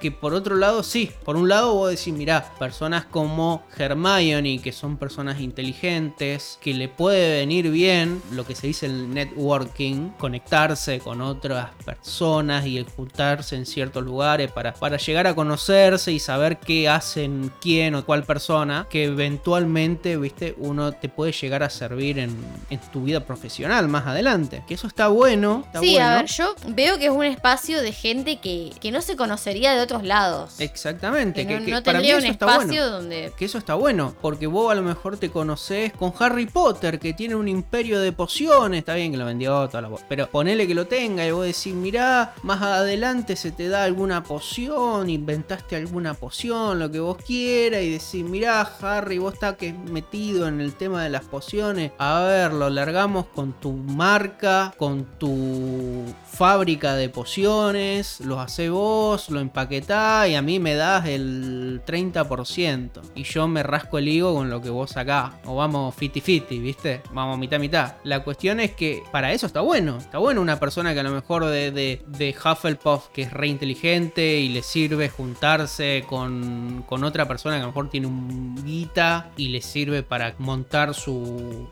proyecto. El tema que, claro, todo, la mayoría de los personajes son todos. Ah, vos conocés a Fulano, vení para acá. Ah, vos conocés al ministro, vos conocés a Montoto, a Montota, vos tenés guita y, y bueno, entonces. No, termina siendo un nido de snobs. Claro, un, un nido elitista más que. No. Sí, Marsh diría a Lisa, te dije que no usaras la palabra nido. Y- Pero sí, es así. Sí, sí, es, es un, un club de elitistas. Sí, y Hermione iba a Y tener Hermione, que... y Ginny. Y Hermione iba a tener que estar reciclando su Chanel multiuso, por supuesto, pero bueno. Más Ginny, te diría. Sí. No sé si a Ginny le alcanza para el Chanel y menos para hacer los multiusos. Pero sí, sí, deja fuera un montón de gente que no está bueno. Porque personas como McLaren, que lo único que tiene es que se junta con famosos, con personas influyentes en, en la política, el otro pibe porque el tío inventó una poción, ¿qué tiene que ver? El tío, el tío, déjalo que el tío, el chengo este, que es, a lo mejor no tiene dos dedos de frente el pibe. Bueno, y así un montón de, de otros personajes que vos decís, ¿para qué están acá? Harry, ¿para qué está ahí? Harry no necesita el club de las eminencias No necesita para... el club de la eminencia. Lo que sí vos podés tener estas personas, como dije antes, vos podés tener estas personas que vos sabés que tienen un, un buen caudal de plata como Harry, para conectarlas con personas como Hermione o como Ginny, porque vos decís, mira, yo a Ginny Willy le veo potencial para más adelante, o a Hermione es más que obvio. Y yo le veo que la mina esta a lo mejor quiere inventar algo, pero va a necesitar capital. Capital que, que tiene Harry Potter. Si yo la junto a esta mina, que conozca a Harry Potter, que se, no que sea pareja, pero de que sean amigos, que se conozcan de algo, que hayan charlado, va a llegar el momento que cuando la mina esta, ponele que Hermione quiere inventar el, el Amazon de- del mundo mágico, pero le falta guita para comprar toda la lechuza, bueno, conoce a Harry y a Harry le dice, bueno, te presto el capital, o conoce a uno en el Club de la Eminencia que el padre cría lechuza y decís, te presto las lechuzas y con los envíos me vas pagando el 10% en la compañía y, y así, te armás una compañía con todos los miembros y cuando te diste cuenta, Hermione es el, Jeff Bezos de, de- Amazon del mundo mágico y privatiza las lechuzas. Cuando te diste cuenta, Hermione te privatiza las lechuzas y nadie puede más usar una lechuza como método de transporte. Sí. Pero bueno, libre mercado, baby. Pero bueno, dijimos que no vamos a hablar de política. Eh, bueno, no, bueno. La cuestión que yo creo que para eso sirve el Club de la Eminencia. Tiene sus fallas bastante grandes, me parece, sí. Sí, a, a mí no, no me parece esa manera de conducirse en la vida que tiene este, este tipo. Quiero decir, dándole pelota a las personas de su club y el resto que se muera. Pero bueno, tengo que decir que eso él en el aula lo deja afuera, digamos. En el aula él es un docente. En el aula, lo que es del aula y lo que es el Club de Sí. la Eminencia, lo del Club de la Exacto, sí. Eminencia. No, no Yo- es el tipo, no ¿no? se le puede discutir de que mezcla las cosas ni nada por el estilo. Y yo creo que es como todo el Club de la Eminencia, el, el hecho de, de usarlo bien. Yo creo que no está bien utilizado el Club de la Eminencia. Podría ser algo, como yo dije, un- una forma de hacer networking que está mal hecha, está más para cholulear. de- de- sí. de cholulear, de decir, eh, eh, ay, este es amigo del primer ministro, entonces yo me puedo llegar a, en algún momento a conocerme con el primer ministro, a codearme con los altos, las altas esferas de, de la política o las altas esferas de la sociedad, porque el chabón este conoce a alguna persona rica y así. Y termina siendo el club del cholulismo y, y- y de gente que se conoce entre gente famosa, los masones del, del mundo mágico. Sí, la casta, vamos a Eh, decirlo así, sí, llanamente. también. Sí, ya que es una palabra que, que nos viene, nos sirve, Sí, Termina sí. siendo eh, el círculo de la casta y que no, no ayuda que al resto, que es lo que, en mi opinión, lo que viene a ser el, el objetivo principal del Club de las Eminencias, que para mí en algún momento se perdió, que fue eh, quizás cuando Slogan se dio cuenta de que me gusta la fama y rodearme con gente famosa. sí, y que me manden el canje todas las navidades. Exactamente. Sí, sí, sí. Bien, cuestión de que la decepción para Slogan, porque Tom Riddle rechazó todo lo bueno que le ofreció Slogan y terminó trabajando en Borgin y Burks. Tremenda decepción para todos, en realidad. Realmente es como si un chico que terminó quinto año de la secundaria con mejor promedio, buen compañero, con medalla del Rotary Club. Bueno, ponele que ese chico. Con lo- la beca del Rotary Sí. y se va a, a fritar eh, hamburguesa en el McDonald's. Sí, que no estaba mal, pero bueno, a ver, teniendo oportunidades, uno se espera que las aproveche, me parece. Claro, obviamente, si vos Sí, tenés sí. becas, si vos tenés medios que te ayudan a, a acercarte a tu carrera profesional y terminar de ayudante de albañil, es como decir, bueno, pará, flaco. ¿Qué pasó? ¿Qué pasó en el Claro. mes? Bueno, así pasó con Tom Riddle, nada más que él sí quería llegar al poder, pero no por la vía de lo, de lo legal. Él quería, digamos, no trabajando en el ministerio, ascendiendo, llegando a lo más alto, siendo ministro, sino primero quería hacerse inmortal, después tomar el poder por la fuerza y que labure otro de ministro, que otro sea la cara visible. Sí, Eh. a ver, él quería manejar, pero tampoco quería el, el quilombazo de ser el responsable y estar todo el día sentado atrás de una oficina, que es lo que, a fin de cuentas, lo que te laburar. Lo que te lleva, lo que te lleva el, el tema administrativo, de que uno tiene que estar atrás de todas las cosas constantemente. Sí, Newt tampoco quería hacer eso. Recordemos de, de Animales Fantásticos, pero bueno. Sí. Pues bien, él se fue específicamente a Borgin y Burks porque ahí podía encontrar objetos raros, objetos de su interés, que ya veremos qué es lo que va a querer y para qué. Pero, pero, pero, esa no fue su primera opción, porque Dumbledore nos cuenta que al terminar Hogwarts, él pidió laburo como profesor de defensa contra las artes oscuras. Recordemos que la profe que daba esa materia ya se jubilaba. ¿Se acuerdan que esto sale en el recuerdo Slogan anterior? Sí. Que Tom le pregunta, sí, mire, profe, ¿es cierto que se jubila la profe tal? ¿No es la profe Headcat? No, es la profe Galatea Meritot, se llama. Pregunta de trivia esto de la Magic Meeting. La profe Headcat creo que es la profe de defensa contra las artes oscuras que está en Hogwarts Legacy. Legacy. No, no, esta es otra. Se ve Bueno. que es la que le sigue. Sí, tal vez. Bueno, esta señora se jubilaba y Tom, apenas recibido de Hogwarts, se fue a hablar con el director de, de- de ese entonces, el director Dippet, para pedirle el puesto, pero Dippet le dijo, no, sos un pibe, volvé dentro de unos años y lo hablamos. cuando tengas un poco de experiencia, básicamente. Sí, sí, sos un chico. Está muy verde, nene, le dijo. Claro. Pero Dumbledore después le aconsejó a Dippet que si Tom hacía eso, que no se lo dé. Dumbledore directamente le dijo que, que no le dé el puesto. Recordemos que Dumbledore no confiaba en Tom. Por supuesto, él no sabía todas las cosas del horror que había hecho Tom Riddle, pero bueno. Lo tenía junado desde hace muchos años. Desde el primer día, digamos, no confía en él. Y menos quería verlo en Hogwarts ocupando un puesto de poder. Y menos que ese puesto de poder fuera el, el profesor de defensa contra arte oscura. Claro, porque Harry se pregunta que, qué onda, que qué le vio Voldemort a la docencia, porque seamos realistas, gente, lo, lo único bueno que tiene ser profesor en Hogwarts es que te garantiza alojamiento y comida. Sí. por lo menos 10 meses al año. Y Tom era huérfano. Tom por- no tenía casa, no tenía familia, no tenía ningún hogar al que volver. Y al orfanato no iba a poder volver porque esos lugares te haces mayor de edad y chau. Andate, o sea. eh, Él a lo sumo tenía un año más, porque bueno, acá la mayoría de edad es a, los 17, pero tenía un año más en el, en el mundo Muggle, es hasta los 18, así que tenía un, un añito más como para ya recibido y poder laburar de algo, podía todavía en el orfanato. Pero bueno, no iba a durar mucho eso. No, no, no le iba a durar. Pero bueno, laburás un año, te haces tu muchito de plata y de galeones o lo que sea. Y bueno, te alquilás algún cuartucho por ahí y, y vivís ahí. ¿Qué le vas a hacer? Sí. Pero vos ya tenés un año ahorrado, ¿no? Y además, como señala Dumbledore, él consideraba a Hogwarts su verdadero hogar. Sentía un profundo cariño por Hogwarts. Y cuando Dumbledore lo dice, Harry como que se pone incómodo porque él también se siente así respecto a Hogwarts. Qué loco esto de que Harry no- se quiere parecer en nada a Voldemort, pero hasta en esa simple coincidencia son calcados el uno del otro, ¿entendés? Es como, Eh, bueno, las montones de cosas que fuimos nombrando con Harry, como hasta el principio de cuando empezamos a charlar, bueno, con charlaba un- hace un ratito, de que Harry con Voldemort tienen un montón de similitudes, tienen un montonazo. Sí, ambos huérfanos, criados sin sus padres, ambos la viva imagen de su padre, criados en hogares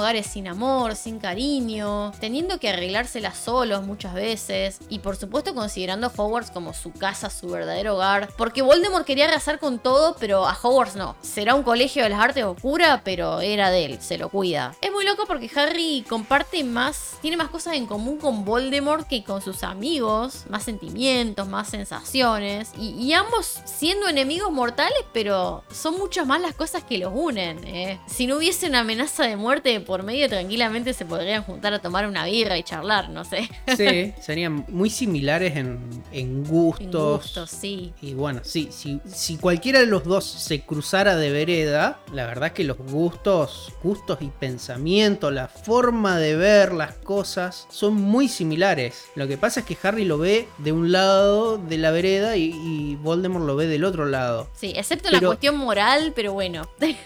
Pero por eso, incluso hasta Harry lo ve de una forma, ponerle de un lado de la vereda que es, se ve completamente diferente de lo que ve Voldemort del otro lado de la vereda, que es la parte opuesta. O se complementan, que le gusta lo mismo y se van como empujando, o son media naranja, de que uno es un lado y el otro del otro. Re, sí, sí. Pero bueno, aparte de considerar a Hogwarts su hogar, Dumbledore dice que otra razón por la que Tom quería quedarse en Hogwarts es porque el colegio es un baluarte de la magia antigua, con muchos secretos para descubrir, más magia para explorar. Y por supuesto, Tom, como sabemos, él quería ver si encontraba algún objeto barra reliquia para salvaguardar su almita. Y también el tema del poder que te otorga ser profesor. Y el adoctrinamiento que podés llegar a ejercer con los pibes. Justamente él que fue parte del Club de las Eminencias sabía muy bien cuánta influencia se podía llegar a tener en la pibada. Que están todos en una edad muy sugestionable.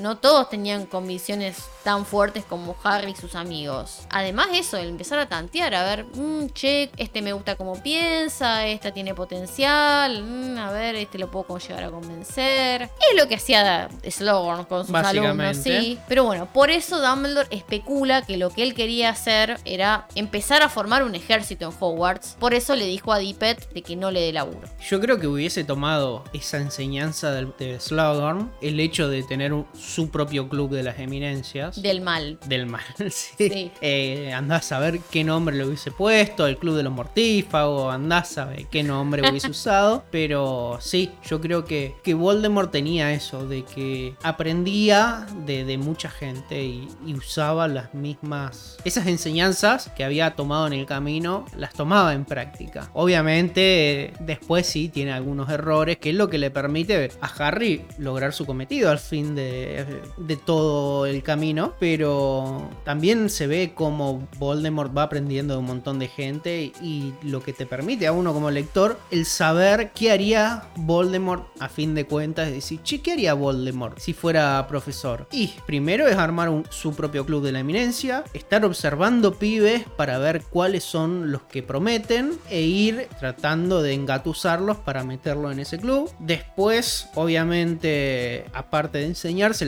la, pasaría en la biblioteca, buscando información, como estaba... Sí, haciendo rebelio por el colegio. como, el- Como si fuera- Hogwarts Legacy. como Hogwarts Legacy. A ver qué, qué rapiña. Sí, como, como está en Borgen y Burgs, constantemente en búsqueda de objetos tenebrosos que les sirvan y que sean de, de- de su interés, yo también creo que, que lo estaría buscando el conocimiento en, en la invaliosísima biblioteca de, de Hogwarts y más que nada en la sección de... ¿no? Prohibida. la sección prohibida y tratando de, de ganar más conocimiento que como alumno se le fue negado, obviamente. Ahora como, como maestro iba a tener libre acceso para, para sentarse y, y leer todos los libros que él quisiera. Claro. Bien, no habiendo obtenido el laburo como profesor, entró a laburar a Borgin y Burks y no lo tenían en atención al público en el mostrador con las chucherías de la gente. O sea, no era Chumley del precio de la historia. No lo sé, Rick. No lo sé, señor Borgin, parece falso. Parece falso. sino que lo tenían para otro tipo de tareas. Como era un chico lindo, educado y entrador, lo mandaban a hacer ciertos encargos, que consiga objetos especiales de gran valor, que logre convencer a los dueños de que se los vendan, ya que según dice Dumbledore, Tom tenía un talento especial para persuadir a cualquiera. Por eso ahora nos vamos a ver el recuerdo de Hockey, que era una alfina doméstica de una vieja ricachona llamada Hepzibah Smith, que bueno, ya recalqué que todo esto no sale en la peli, así que lo vamos a hablar bien detallado. Sí. Acá varias cosas podemos decir de esta señora. Primero que era descendiente de Hufflepuff. Descendiente de Helga De Hufflepuff. Hel- Claro, exacto. Y alumna de, de la casa Hufflepuff, pues es lo que asumimos en todo caso. Sí. Pero heredera sí. Otra cosa, que era una doña bastante coqueta, pero no era linda. Se estaba maquillando, se había tirado el ropero encima para Tom, que estaba por llegar. También era una acumuladora compulsiva, la vieja.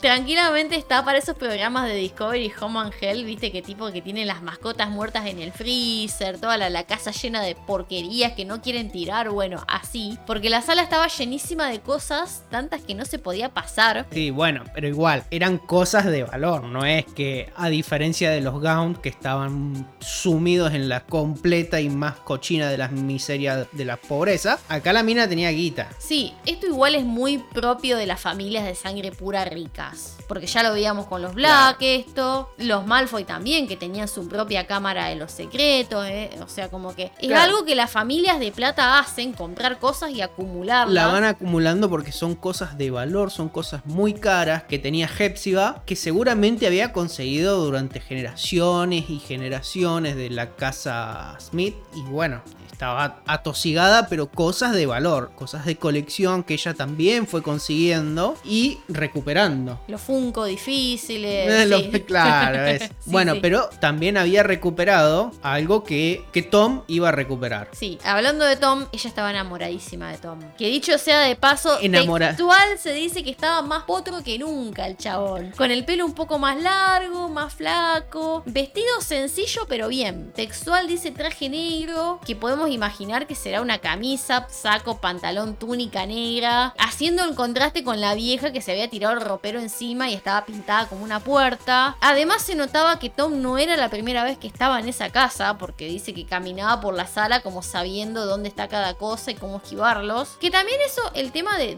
la ropa que usa Tom, que se remarca que es siempre, en general es un pibe muy sencillo, casi austero, podemos decir. Que sabemos que en el orfanato no tenía nada, pero bueno, se dice que túnicas de segunda mano, acá que el traje era sencillo. O sea, lo único de valor que se nota que usa es el anillo, pero no es que trata de aparentar con, la, con las apariencias como sería el caso de Lockhart o de Malfoy, como una imagen de, de pibe humilde, digamos, que él vende, que le sirve a él para venderse como pibe humilde con esta señora, que le sirvió con los Sí. profesores también A para ver. comprárselos. Y la vieja le hacía fiestas por todo, se ve que le gustaban los pibes jóvenes a esta señora, porque, ay, Tom querido, mi amor, estás divino, bello. La vieja. Claro, beso de acá, beso de allá, los ojitos. Comete un pastelito, mi vida. Mirá lo flaco que está, está flaquito. ¿Querés un tecito? Él le trae flores, ella encantada. Ay, no será mucha molestia. ¿No querés pasar a tomar una tacita de café? No será mucha molestia. No, no, ninguna. Pase usted. Después de usted.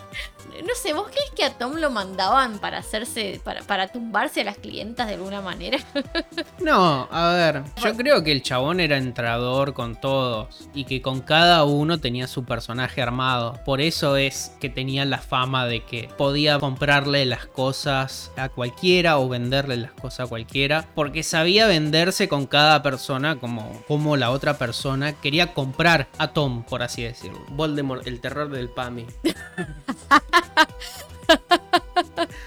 a la vieja esta que estaba más sola le entraba por el lado de- del pibe pintón, del pibe cantina. Del Sugar Daddy, pero al revés. Claro, la Sugar Mama. Eh, la vieja se hacía la Sugar Mama, pero él venía a ser el, el chaboncito simple, que respetuoso, atento, porque siempre se, se dice que iba con flores, le entregaba flores. Que la vieja lo esperaba. Claro. Él se anunciaba antes de ir y toda la bola. Educado. Y bueno, sí, el diálogo que tiene ella es como más, más abierto y más como, sí, más juguetón, entre comillas. Es más de el diálogo en que ella le tira, es más de coqueteo. Tom, sí, a ver, no le para el carro, pero no le sigue la corriente tampoco. Y bueno, se deja un poco adular, pero no... Tampoco es que le dan falsas esperanzas a, a la vieja Smith. No sé, yo me lo imagino a Borgin diciéndole, mira pibe, vos haz lo que tengas que hacer, a mí no me importa, pero el jarrón de Merlín me lo traes. ¿Qué sé yo? No, no, no le va a decir eso. ¿Qué sé yo? Las tácticas que, que él pueda implementar, yo creo que hubiesen sido variadas, sí. sí, como que se la dejaba a su libre elección, me parece. Sí. Sí. Bueno, al grano, le dice Tom a la doña. Mire, señora, me manda por esta armadura de duende. El señor Burke le ofrece 500 galleon, qué sé yo. Y ella, no tan rápido. Si querés seguir hablando de negocio, pasá para el cuarto y. no. Le dice ella, ah, y ese señor Burke es un pesado. Mira, yo te voy a mostrar algo que él nunca va a tener en su vida. Pero que vos seguramente lo vas a apreciar por su valor histórico y no por la plata que podés sacarle. A ver, Hockey, tráelos. Y bueno, acá trae estos dos objetos que uno lo piensa y dice, no, señora, está firmando tu sentencia de muerte. Pero bueno, lo primero que trae Hockey es una copa chiquitita de oro, dice Hepzibah. Ay, si mis parientes supieran que te la estoy mostrando, es lo primero que me van a sacar cuando yo me muera. Chupasangres esos. A ver, agarrala, Tom, querido. Mira, fíjate a ver si te das cuenta. Y ahí Tom nota el tejón y la mirada de codicia. El tipo pensando, esto será mío. Tanto así que a Harry le pareció ver un destello de ojos rojos. Ella le cuenta que la copa es de Helga Hufflepuff, que ella la tiene, como dijimos, por ser descendiente de ella, que se le atribuyen todo tipo de poderes, etc. Y la joya de la corona, el segundo objeto, vuelve a aparecer el relicario, que acá Tom lo agarra sin que la vieja le diga, agárralo. Y dice, no, la marca de Slytherin. Y ella dice, sí, es de Slytherin, yo se lo compré a Burks. Me dijo que él se lo compró una roñosa que seguramente se lo robó, pero no tenía ni idea de lo que vale. Y acá sí se ve clarito el destello de los ojos rojos, de la furia de Voldemort, agarrando con fuerza la cadena del relicario, de, la bronca, que la vieja chota esta le diga roñosa a la madre. O sea, ¿qué le decir roñosa a mi vieja? ¿Qué te pasa? No, bueno, y acá nosotros como lector nos damos cuenta de por qué Tom estaba la- laburando ahí. Porque seguramente se debe haber en- enterado por Morphin que la hermana, su madre, había vendido la- el,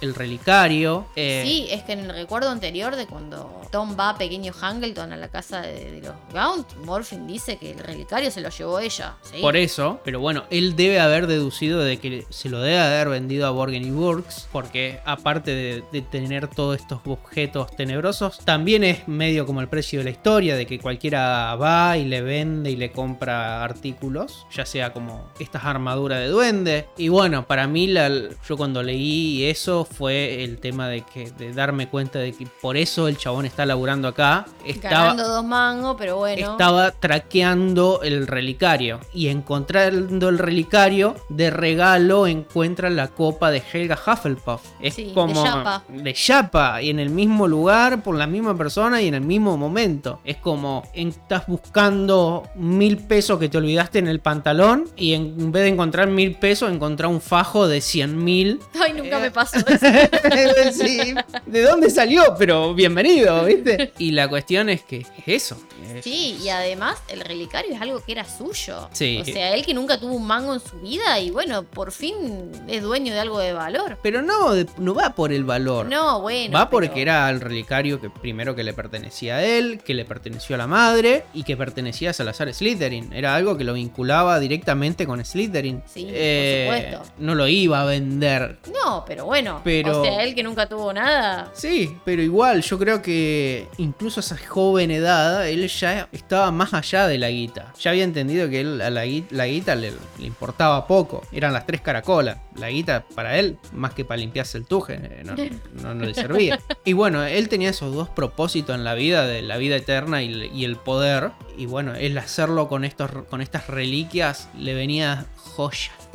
Literal. Literal. Y la doña como que se da cuenta de, de que le está pasando algo a Tom, porque le pregunta, ¿estás bien querido? ¿Estás pálido? Le dice a Hockey que se lleve las cosas, que haga los sortilegios de siempre, y ahí termina el recuerdo. Y al salir, Dumbledore cuenta que dos días después a Hepzibah la encontraron muerta, la causa envenenamiento. Según investigaron, Hockey confesó haber puesto algo que no era azúcar en el chocolate de, de- de la doña, y como era vieja, era posible que eso pase. Y Harry, las pelotas, Voldemort le hizo un Inception como con morfina hasta delfina. Era vieja la, la elfina. Vieja era Hepzibah y la elfina. También, las dos eran viejas. Las dos eran sí. viejas. Pero Sí, sí, sí. la elfina estaba, aparte de ser vieja, como decía vos, estaba creo que media ciega, algo por el estilo, o, o le fallaba un poco el coco. Y, bueno, así como que el ministerio dijo, sí, bueno, fue una muerte Accidental. accidental, fue como un asesinato accidental por el, lo senil que estaba la elfina. Sí, pero bueno, pobre Hockey que fue un chivo expiatorio, una pobre criatura que no tuvo oportunidad de defenderse tampoco. No, Eh, bueno. También el tema de, de- de qué onda el tema de la justicia con los elfos, porque Hockey, ¿qué, qué habrá pasado? ¿La, la habrán hecho ir a Azkaban? O sea, Estaba vieja, aparte confesó de que ella quizás se confundió. ¿qué habrá pasado? Porque tranquilamente con el poder que tenían los elfos domésticos se podría haber escapado de Azkaban si lo hubiesen mandado. O sea, no, sí, el- como castigo vos lo podés decir, o te ordeno a que te quedes encerrado acá, pero en todo caso no le estás permitiendo o privando la libertad, le estás ordenando que se quede ahí. Es como, sí, ¿qué habrá pasado? Con, No, y qué habrá pobre? pasado con la Sí. elfina, Digo, eso es, es un tema aparte, porque también puede entrar si es como la justicia Muggle, entran los términos de la edad, de la salud, porque un abogado sin muchas credenciales te puede decir, mira, estás senil, Inimputable, hermano. y, y tiene más años que el hambre. Y decís, flaco, no, no, la, no la podés meter en una prisión. Déjamela encerrada domiciliaria acá y listo. Sí. Aparte, la, la prisión es para seres humanos o para magos. Y acá estamos hablando de una alfina que, Es que, a fin, criatura. que es una criatura. A fin de cuentas, no tiene su amo. Falleció y, y no tiene a nadie a quien seguir, a quien llamar, claro, llamar amo y obedecer. Entonces, ¿quién le ordena que se quede? Es un alfa libre. Sí. Una vez que murió, en todo caso, pasa junto con la herencia a. Al siguiente de Al la siguiente, familia. claro. Sí, sí, sí. Bueno, después se cuenta que Dumbledore la encontró antes de que ella se muera y consigue extraerle este recuerdo que estamos viendo. Y bueno, después de que la condenaron a Hockey, recién ahí la familia de Hepzibah se dio cuenta de, que faltaban la copa y el relicario. Y paralelamente a eso, Tom Riddle armó su baúl y se fue a la mierda. Y no se volvió a saber de él por unos largos años. Acá Tom hizo lo mismo que cuando mató a los Riddle, el Inception a Morphin, esto de, de implantarle recuerdos falsos a Hockey para que confesara. Pero a diferencia de lo que pasó esa vez, lo de los Riddle fue por arrebato de ese momento. Morphin le dijo que ellos vivían ahí y el pibe agarró y se fue a hacerlos cagar. O sea, si Voldemort tiene un lado de Gryffindor, ahí está. Pero en cambio acá, con esta doña, fue todo planeado. Porque él después de esa visita volvió y ahí le envenenó el chocolate. ¿Te das cuenta? Voldemort Gilla Murano acá.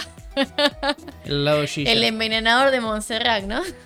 Para los que no son de Argentina, o si no saben, Gilla Murano una, era una señora que pedía plata a sus amigas, amigas ricas, por supuesto. Era una señora grande, ¿era? Sí, sí, sí, le decía, préstame que tengo un negocio entre manos, qué sé yo, una salir, inversión entonces, y esto y... Las la- viejas sacaban la guita del colchón, se la prestaban a Gilla, la amiga, y cuando le- las amigas decían, che, Gilla, se bocha, te presté la guita, ¿qué tal si, si me la va devolviendo? Sí, la- Gilla le decía, bueno, venía a casa, vamos a tomar un mate cocido Un una gall- tecito un con tecito. masa fina. Claro, y ahí te devuelvo la guita. Dale, dale, sí, venite, venite mañana que, que tengo la guita. Vamos a tomar un té y qué sé yo. Y bueno, las llevaba, le daba un tecito con masa fina y las viejas las quedaban. Sí, sí, y lo hizo durante varios años. Con... Y a muchas personas. Sí, sí, sí, y bueno, hasta que cayó y bueno, fue y sigue siendo un caso famoso de la historia de los policiales de este país, así Claro, que... sí. La, la- la historia de Gilla Murano es cuando te invitan a tomar. Si, le- si alguien te debe guita y te invita a tomar el té, te van a, a hacer la de Gilla, así que no. Sí, sí, así que bueno. Salí de ahí, hermano.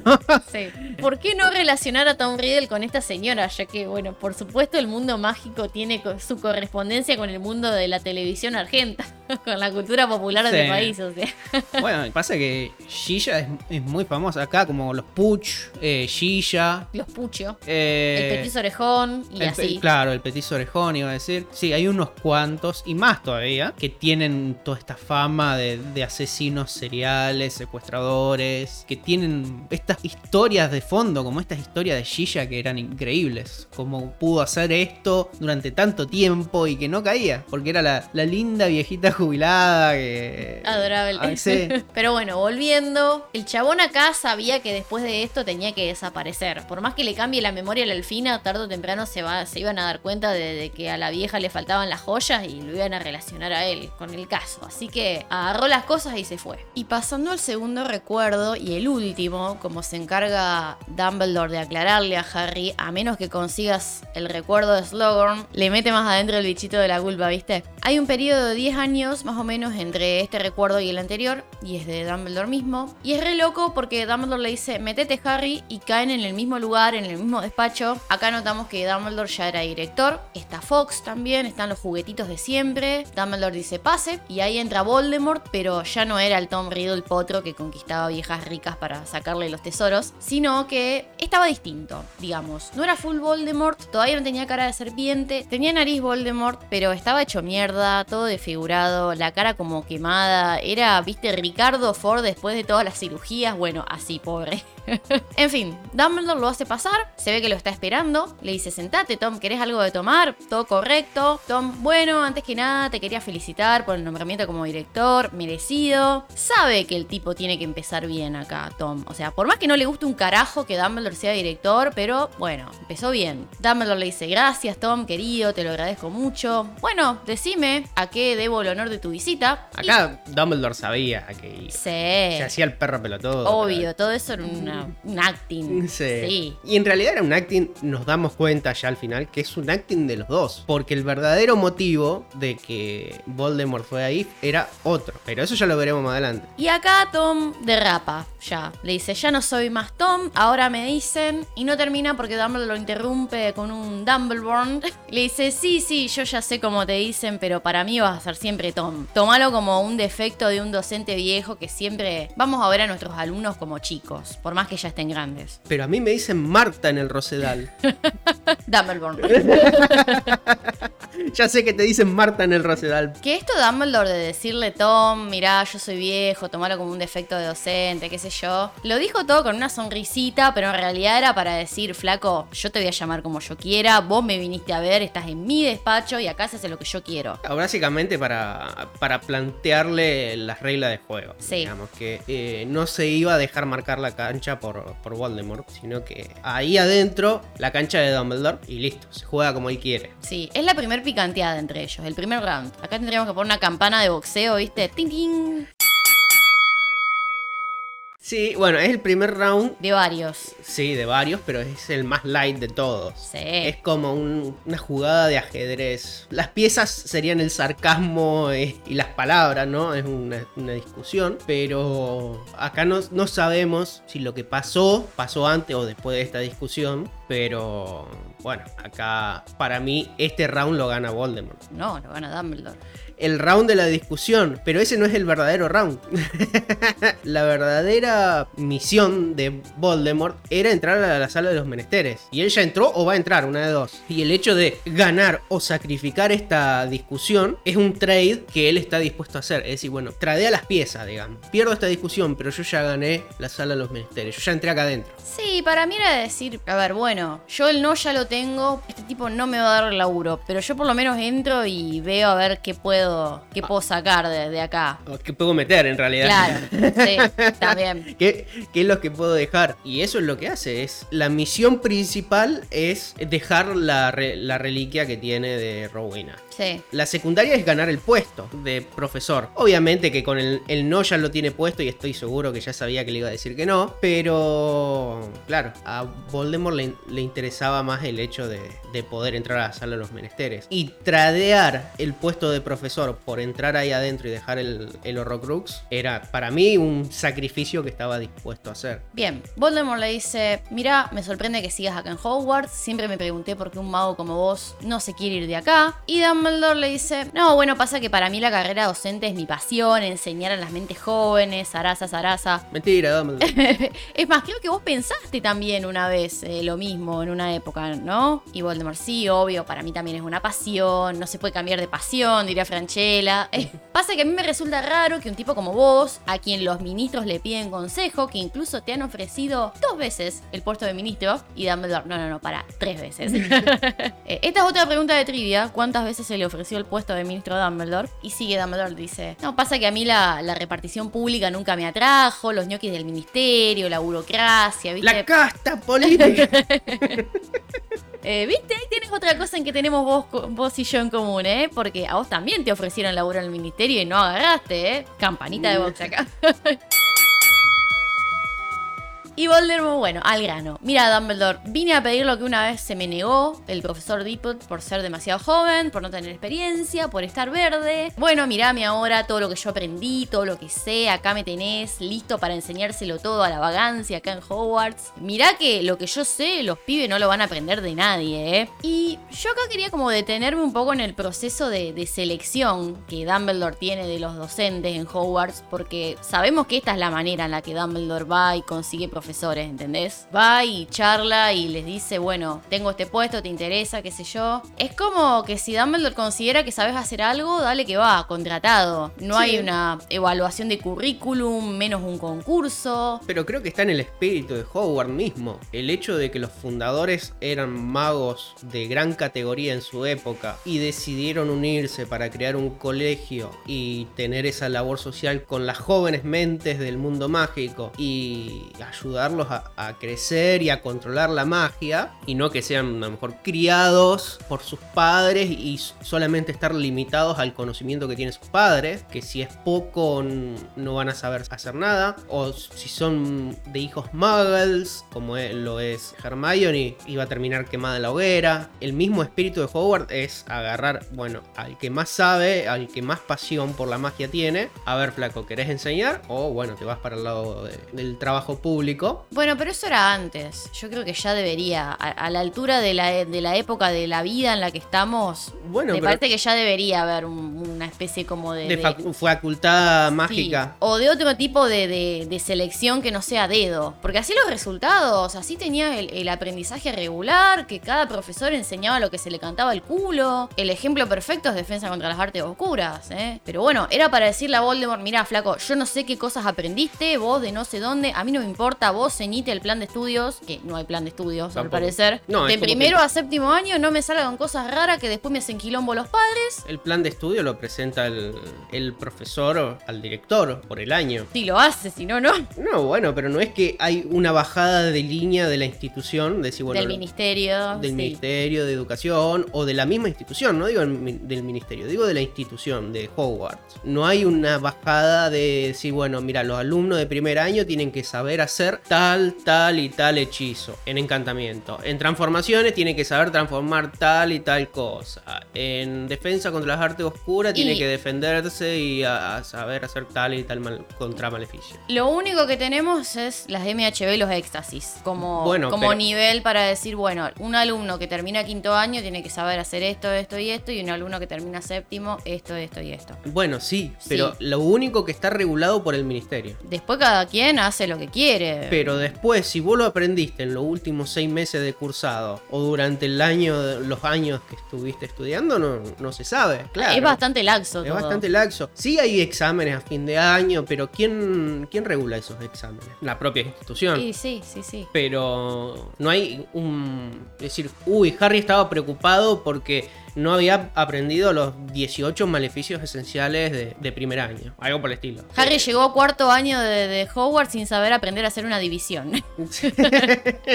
y bueno, eso también es algo que, que se debería complementar. El hecho de cómo podés hacer pociones sin saber matemáticas. Cómo podés estar en clases de encantamiento o transformaciones sin tener lengua. Sí, ¿cómo podés ir a botánica si no sabes una- la, anatomía ciencia, de una claro. célula vegetal? Ciencias naturales. Sí, es verdad, todo el conocimiento magol que, que se supone que los pibes ya lo deberían tener antes de entrar a Hogwarts, pero no puedes garantizar eso. No, a ver, todo ese conocimiento que deberían tener lo ganan justo en esa edad. Vos el conocimiento de las células, de las matemáticas, ya más un poco dura, ¿no? El- la tabla del 8, ni, ni las divisiones, ni las multiplicaciones, sino ecuaciones y todas esas Fracciones. fracciones. Vos lo haces en la secundaria, cuando tenés 11, 12, 13 años. Separación de términos. Claro. Uh, no me, mirá, no me haga acordar de la profe de matemática que me tenía de queso. Bueno, las células, como dije antes, la comprensión de textos, de lengua, como para poder entender Análisis sintáctico, sujeto y Claro. predicado. todas esas cosas que vos, a lo mejor para leerte un libro de encantamientos y entender las palabras, para llevar a cabo todos esos encantamientos, ¿de dónde lo sacás? ¿De dónde lo aprendés? Porque cuando sos chico de la edad que ellos entraron al colegio, lo único que estaban haciendo era aprender a, a leer el sujeto y el predicado, cuál es un adjetivo, cuál es un sustantivo, y la comprensión de textos pesados no lo, no lo tenés hasta que están en la secundaria. La edad que ellos entran a Hogwarts, no, no hacen ese conocimiento en una escuela normal. Y menos un chico de, un- de una descendencia mágica. Porque ¿Qué? Harry, dentro de todo, tenía un background de que, sí, bueno, matemática iba a la escuela, lengua, lo mismo que Hermione. Sí, pero los Weasley, Pero Malfoy. Weasley, Malfoy, ¿quién lo, lo sentó a leerse un libro a, Sí. a Draco? Es como que todos vienen de distintos niveles educativos que vos decís, debería haber una uniformidad, me parece. Claro, no, no hay un jardín, un preescolar, una, primaria. digamos. No hay un cursillo que vos decís, bueno, vamos a Hogwarts, bueno, el año Un anterior. cursillo de nivelación, viste, Claro. en febrero, como tenemos nosotros acá en la Claro, facultad. de decir, eh, bueno, cursillo de nivelación en enero, después de las vacaciones entran todos los de primer año y les enseñamos a leer, les enseñamos a los números, matemáticas, toda la bola. Si ya son bastante viejos, como tienen la bola por el piso. Si tenés 11 años y no sabés leer, no sabés hacer cuenta, no sabés lo que es una célula. A mí la profe de ciencias naturales, en- si no sabía lo que era una célula cuando tenía 11 años, me tiraba de un helicóptero. Sí, sí, la verdad que hay muchas cuestiones relativas a, a la educación que, que, bueno, que hay que rever, me parece. Dicho sea de paso, voy a meter el chivo que hicimos un episodio sobre la educación en el mundo mágico allá por el 2020. por el primer año de Potter Watch. Sí, sí, hablando mucho más en profundidad sobre estos temas, que lo pueden ir a, a escuchar porque son de esos temas que no envejecen. Sí. Vayan, búsquenlo, se llama Decreto Educacional. Escrolen hasta el fondo y, y lo van a encontrar y va a estar bueno. Pero bueno, sigamos. También decir que el aspecto físico del chabón de Voldemort, tenés que pensar en el impacto psicológico que le puedes causar a los pibes. O sea, tener un profesor con la cara desfigurada, los ojos rojos, o sea, altas pesadillas pueden llegar a tener los pibes. Bueno, Aunque pensándolo ver. bien, si lo tenías a Moody, Moody. que era más feo que patada en los huevos. Y estaba. eh, Sí, Snape que les hace bullying a los pibes. O sea, Bueno, no, no, pero también tenés a Lupin, que es un hombre lobo. Y a ver, él no, no tenía ninguna apariencia externa que te diga que era un hombre lobo ni, no- ni nada por el estilo. Y estaba completamente tratado y, y muy cuidado dentro del colegio. Pero, claro, sí, si vos en- dentro del colegio te encontrabas con Lupin, básicamente te encontrabas con un perro de dos metros, no hacía nada porque estaba con la poción matalobo. Pero imagínate entrar al aula de defensa contra las artes oscuras. Primer año de Hogwarts, primer día. Y tenés un. Y te encontrás con un tipo de ojos rojos y cara desfigurada. Siéntense, chicos. Abran el libro en la página 394. Lo mismo si te encontrás con un perro gigante de dos metros y medio que está. Siéntense. Te equivocaste.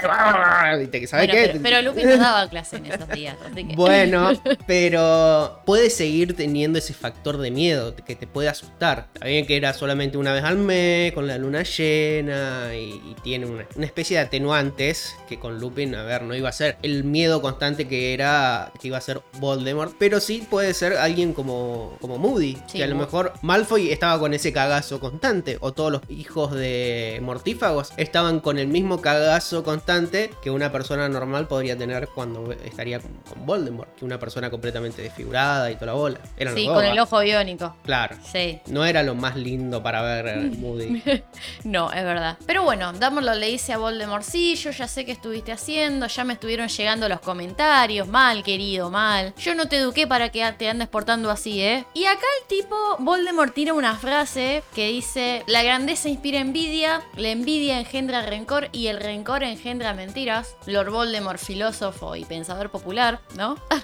y Dumbledore le dice, ¿vos llamás grandeza a las barrabasadas que estuviste haciendo? ¿Posta? Y Voldemort, sí, claro. Yo he experimentado. Yo he forzado los límites de la magia como no lo hizo nadie nunca. Y Dumbledore, perdóname pero discúlpame. De algunos tipos de magia. De otros sos bastante ignorante, amigo. Te lo tengo que decir, ¿eh? Y Voldemort, ah, claro, tu famoso amor, como si fuese más poderoso que la magia que hago yo. El amor heterosexual. Y no sé, Tom, capaz que estuviste buscando los lugares equivocados, me parece, ¿no? Le dice Dumbledore. Entonces el amor heterosexual no se consigue en el Rosedal.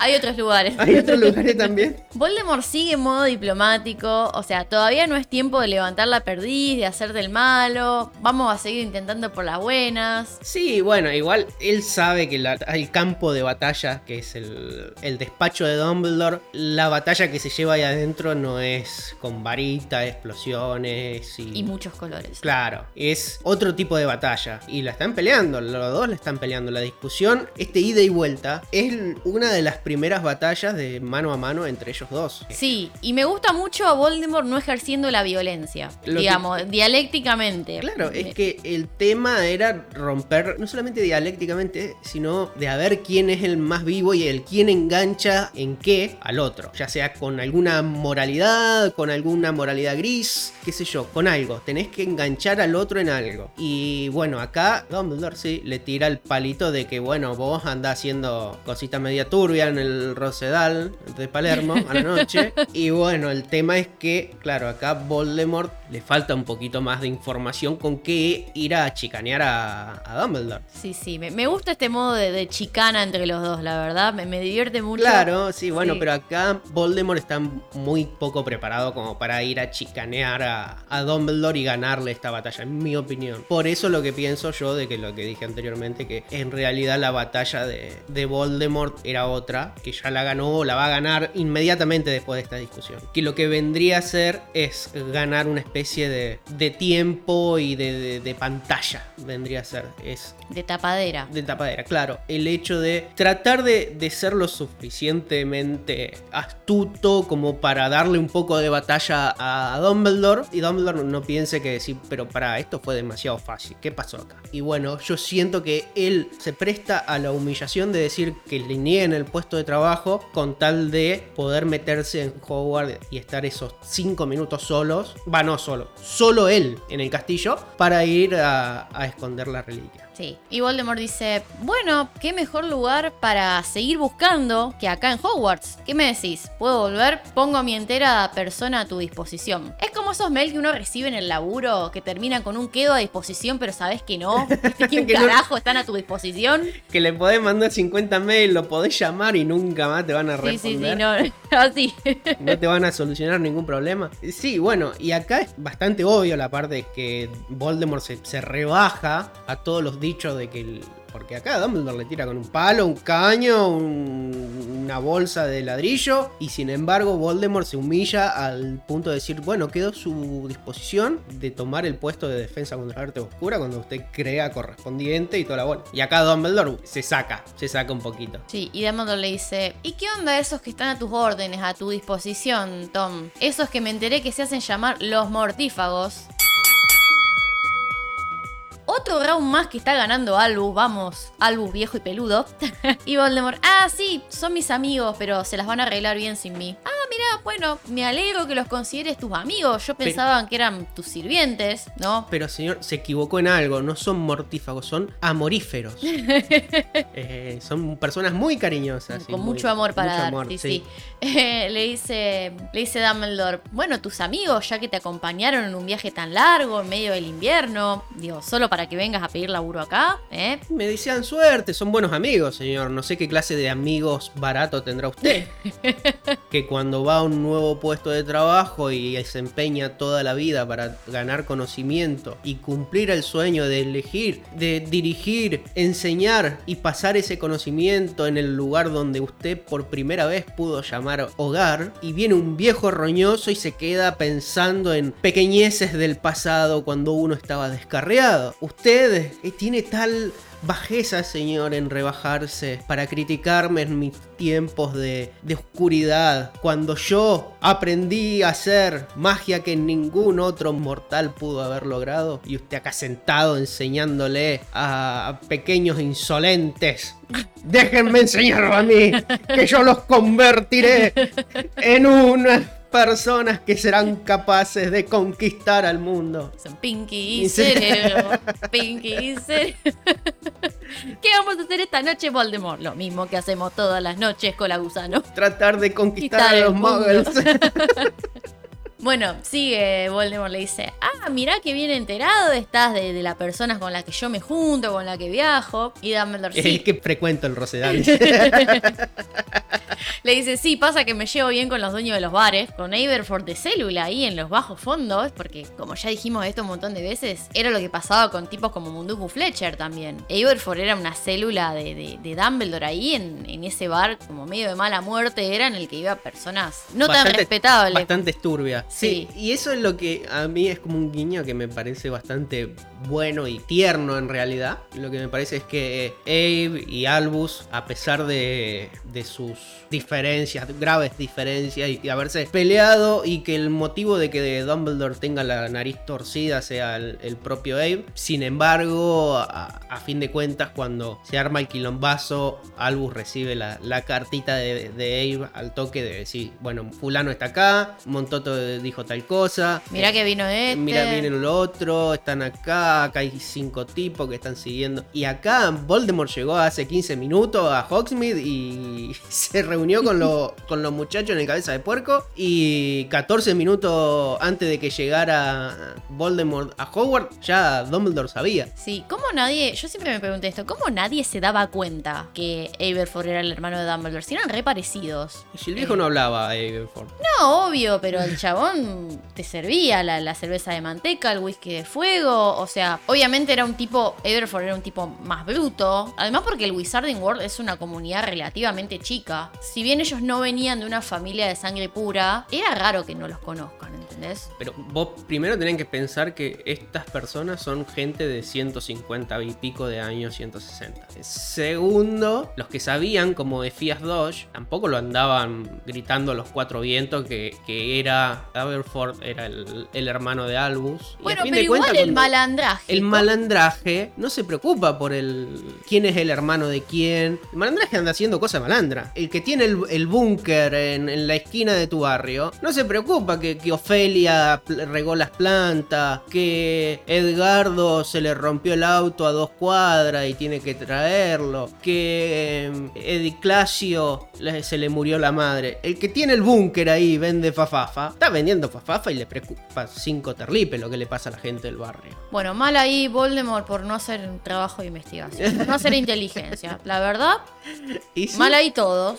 Sí, Sí. sí, pero es por el, el estilo de vida que lleva el malandraje. El malandraje va haciendo cosas malandras. Y- Sí, y, a- estúpidos todos. y aparte, toda esa gente que a lo mejor llega al cabeza de puerco porque sabe que ahí se hace todas cosas de malandra, hace su cosa de malandra y a lo mejor se va y desaparece seis meses y se va a hacer malandraje a otro lado, porque si no te agarran. Y va haciendo rotetium por todo Reino Unido y volvés cada una vez, cada seis meses, porque conseguiste un huevo de dragón y te enteraste que hay un semigigante que te lo quiere comprar en Hogsmeade, entonces te conseguiste un huevo en Gales, decir listo, me voy para me voy para Escocia porque sé que, que allá hay un mencho que quiere comprar huevo de dragón. Y vos vas agarrando la changa por donde mi primera Mi chamba. primera chamba. mi primera chamba.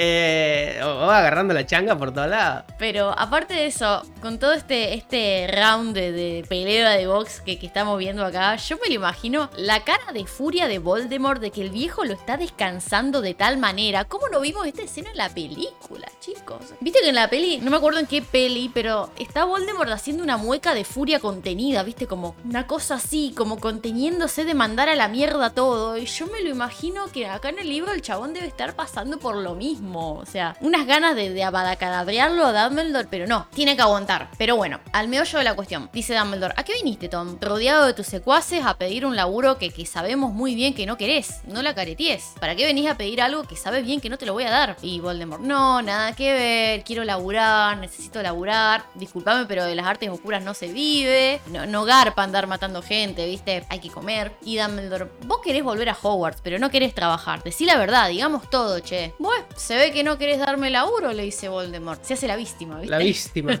No, obvio que no quiero darte laburo, le dice Dumbledore. Ah, bueno, ¿es tu última palabra? Sí. ¿Sabes cómo me gustaría ser como antes que te asustaba prendiendo fuego el ropero? Pero cómo me gustaría. Y Harry pensó que ahí sí Voldemort mandaba toda la mierda e iba a hacer el duelo como en el ministerio, pero mejor, pero no. Directamente Voldemort agarra las cosas y se va. Y salen de recuerdo. Me hubiese gustado que en la ida, cuando se estaba yendo Voldemort del, del estudio, se prenda fuego un armario ahí en, en camino a. o al lado, que haya un armario al lado de la puerta y se prenda fuego. Eh, hubiese sido un lindo toque. Hubiese sido un buen toque, como el hecho de que Dumbledore busca asustarlo una última vez. Como decir, bueno, portate bien. Como un, sí, como un chirlo en la mano, más al estilo psicológico que otra cosa, pero un chirlito como diciendo, bueno, pará, pará con lo que estás haciendo y portate bien. Porque sabe que prender fuego a un armario, aunque sea el- uno propio, sin que tenga nada de, de Voldemort, sería como el, el chirlo psicológico más fuerte que le podría dar. Hubiese estado muy bueno. Sí. Y la verdad que si JK tiene que quiere hacer alguna revisión de los libros, una nueva edición, editale ahí. Es ah, una- no, metelo en la serie, esto. Ah, que lo metan en la serie, sí. Que la verdad, realmente, no sé qué les costaba meterlo en la película. Era pagarle dos segundos más de, de rodaje a Ralph Fiennes. Lo Pero es podías un poner. montón, hay que hacer un montón. No es- todos estos recuerdos no pasan ninguno. Bueno, que lo pongan. Por eso, de eso me estoy quejando Pero yo. no podemos ver a las cosas de la la y Ron que le, le toquetean el coso mientras duerme. Va, cuando está desmayado. Ay, bueno, sí, tenés razón que eso es muy, mucho, muy importante, sí. Pero de verdad que les costaba, si ya pusieron en la peli anterior una escena completamente al pedo de era de Voldemort con traje. Lo podías poner ahora, eh, quizá no pelado, sin nariz, pero bueno, le hacías una especie como de, de transformación similar y... ¿Cuánto era? ¿Cinco minutos de rodaje? No me puedes decir que la plata no te alcanza, que Harry Potter no, no, no da. Ay, miren, pobre gente, ¿no es que solamente recaudaron 932 millones de dólares nada más? Y estoy seguro que si mirás los libros, Harry Potter no tuvo ganancia. No, no. Hollywood es así. Todas las pelis sacan miles de millones. Avenger ha sacado como 3 mil millones de dólares. Y si vos mirás los libros de, de Disney, no, no tiene ganancia. Eh, No, claro, Harry Potter no es la saga más exitosa del mundo mundial, ¿no? No. Porque es una escena muy, muy copada esta. Y esta es la petición de Lord Voldemort. O sea, laburo. lo que decíamos antes. Sabemos que esto es algo que, que el chabón fue a pedir, que el no ya lo tenía y que aprovechó para decir, bueno, tengo la posibilidad de, met- de meterme en Hogwarts a esta sala que solo yo conozco. Sí. Y acá voy a esconder mi Horrocrux. Lo que sí, no tenemos la discusión posterior al recuerdo que suelen tener ellos. Directamente Dumbledore le dice, ya te voy a contar todo cuando traigas ese recuerdo, el de Slughorn. Y Harry estaba ahí como que se moría de ganas de seguir hablando, que le siga contando. Y le pregunta, señor, quería el puesto de, de profe de, de- de defensa contra las artes oscuras, ¿no? Como la otra vez. Sí, quería ese mismo puesto porque después de que me negué, nunca hemos podido conservar a un mismo profe por más de un año. Alta macumba le hizo. Sí.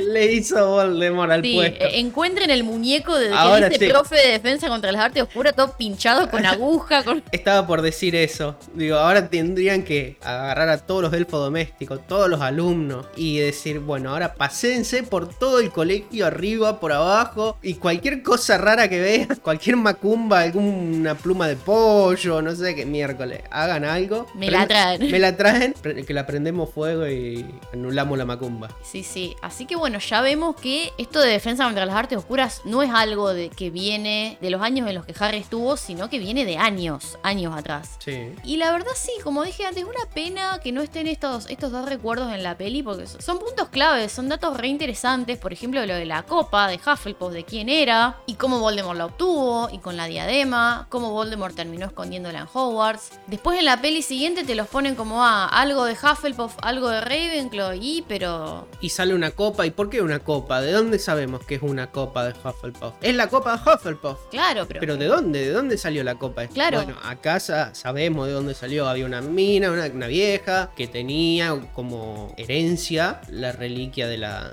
de la copa. También sabemos que la misma vieja había comprado la reliquia de Slytherin. Como que andaba en una mini búsqueda de, de tenerlos a todos como los Pokémon, la vieja. Sí. Además lo vemos al, al pre-full Voldemort y cómo se llega a eso. ¿Qué pasó? Porque no es que él salió de Hogwarts y empezó a, lo- a los Avada Kedavra a matar gente. No. Hubo todo un proceso. ¿Qué hizo? ¿Qué buscaba? ¿Cómo pensaba llegar al poder? Porque él pensaba ser el mago más grande y más temido de todos los tiempos, siendo prácticamente inmortal. ¿Y cómo lo iba a lograr? Bueno, buscando todos estos objetos, estas reliquias, que no las reliquias de la muerte, pero sí reliquias del mundo mágico. ¿Y cómo las iba a conseguir? Bueno, metiéndose a laburar en una tienda especializada en este tipo de artilugios, como lo era Borgini Burks. Es un Voldemort totalmente distinto al que vemos, los dos que vemos en ambos recuerdos. Primero un joven gigoló, conquistador de viejas para sacarle los objetos de valor. No, abiertamente les coqueteaba, pero era sutil a su forma. Un tipo sencillo, humilde, flores, sabedor, creo yo, del efecto que tenía con las mujeres. Y de esa manera igual obtiene lo que quiere. Y después, bueno, el Voldemort ya que estaba en la búsqueda de la inmortalidad, en, en- en la búsqueda de eso de lo que no se enseña en Hogwarts. Y la transformación que va sufriendo, que sabemos que a medida que va perdiendo su alma, con cada acto de maldad, se va volviendo menos humano. Literal, va dejando de ser Tom Riddle para convertirse en Lord Voldemort. Me encanta porque en estos dos recuerdos lo tenés a Voldemort en, en todos sus perfiles y hubiese estado buenísimo verlo. Y además me gusta porque es uno de los pocos capítulos que deja de estar centrado en Harry. Acá Voldemort es el protagonista true and true. Harry es un espectador más como nosotros.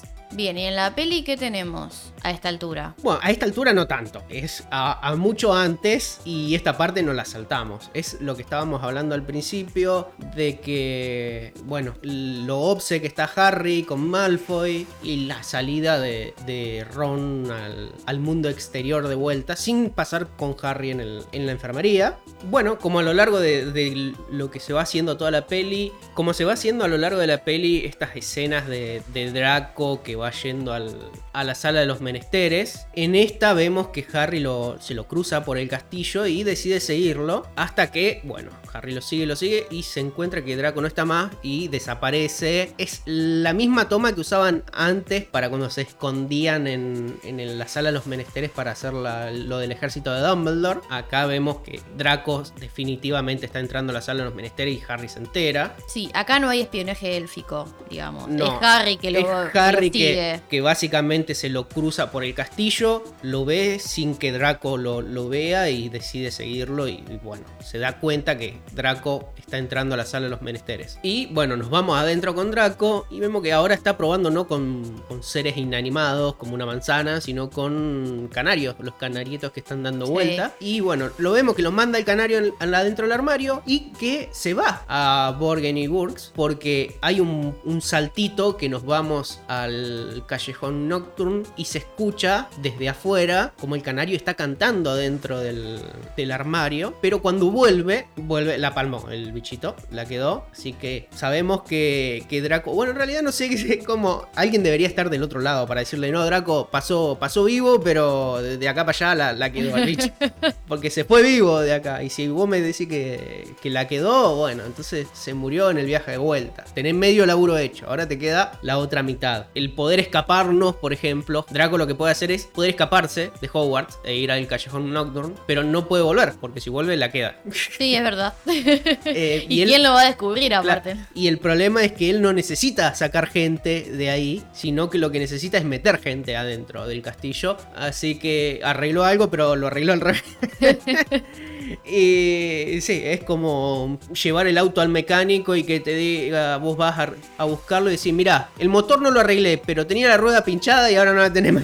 sí, te arreglé la cubierta, pero no me importa, flaco, para eso está el gomero. Bueno, pero Draco acá arre- arregla lo que no tiene que arreglar. Pero bueno, todo esto está acompañado por, un, por el temita de Draco, eh, ese que, es el... Es un tema, a mí me gusta el tema que tiene Draco con esta búsqueda del, arreglo del armario. que Sí, es una rara. No, no es, no es Harry Potter. No, no, es ni, ni ese musical mágico que el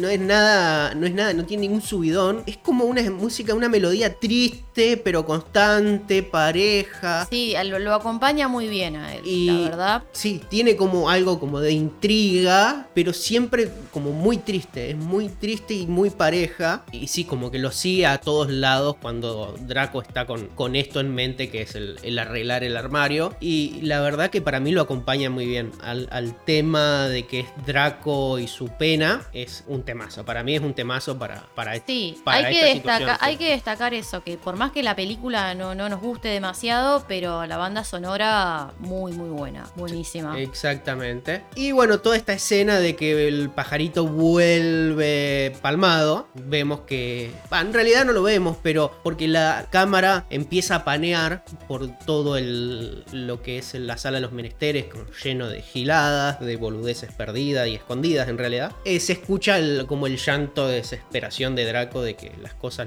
no le están saliendo. Y con eso termina el- la parte de, de Draco. La verdad que la actuación del- de Tom Felton acá en esta No, película a de ver. otro nivel. Tom Felton en esta peli lo que... Mejor actor de dramático deberían darle. Lo que el Oscar. tenía de, de villano cartoony de, de- de- en las otras pelis, que era el, el villano Malo, maloso. malo maloso, de que, ay, sos mi enemigo, Potter, y muy villano adolescente, ¿no es cierto?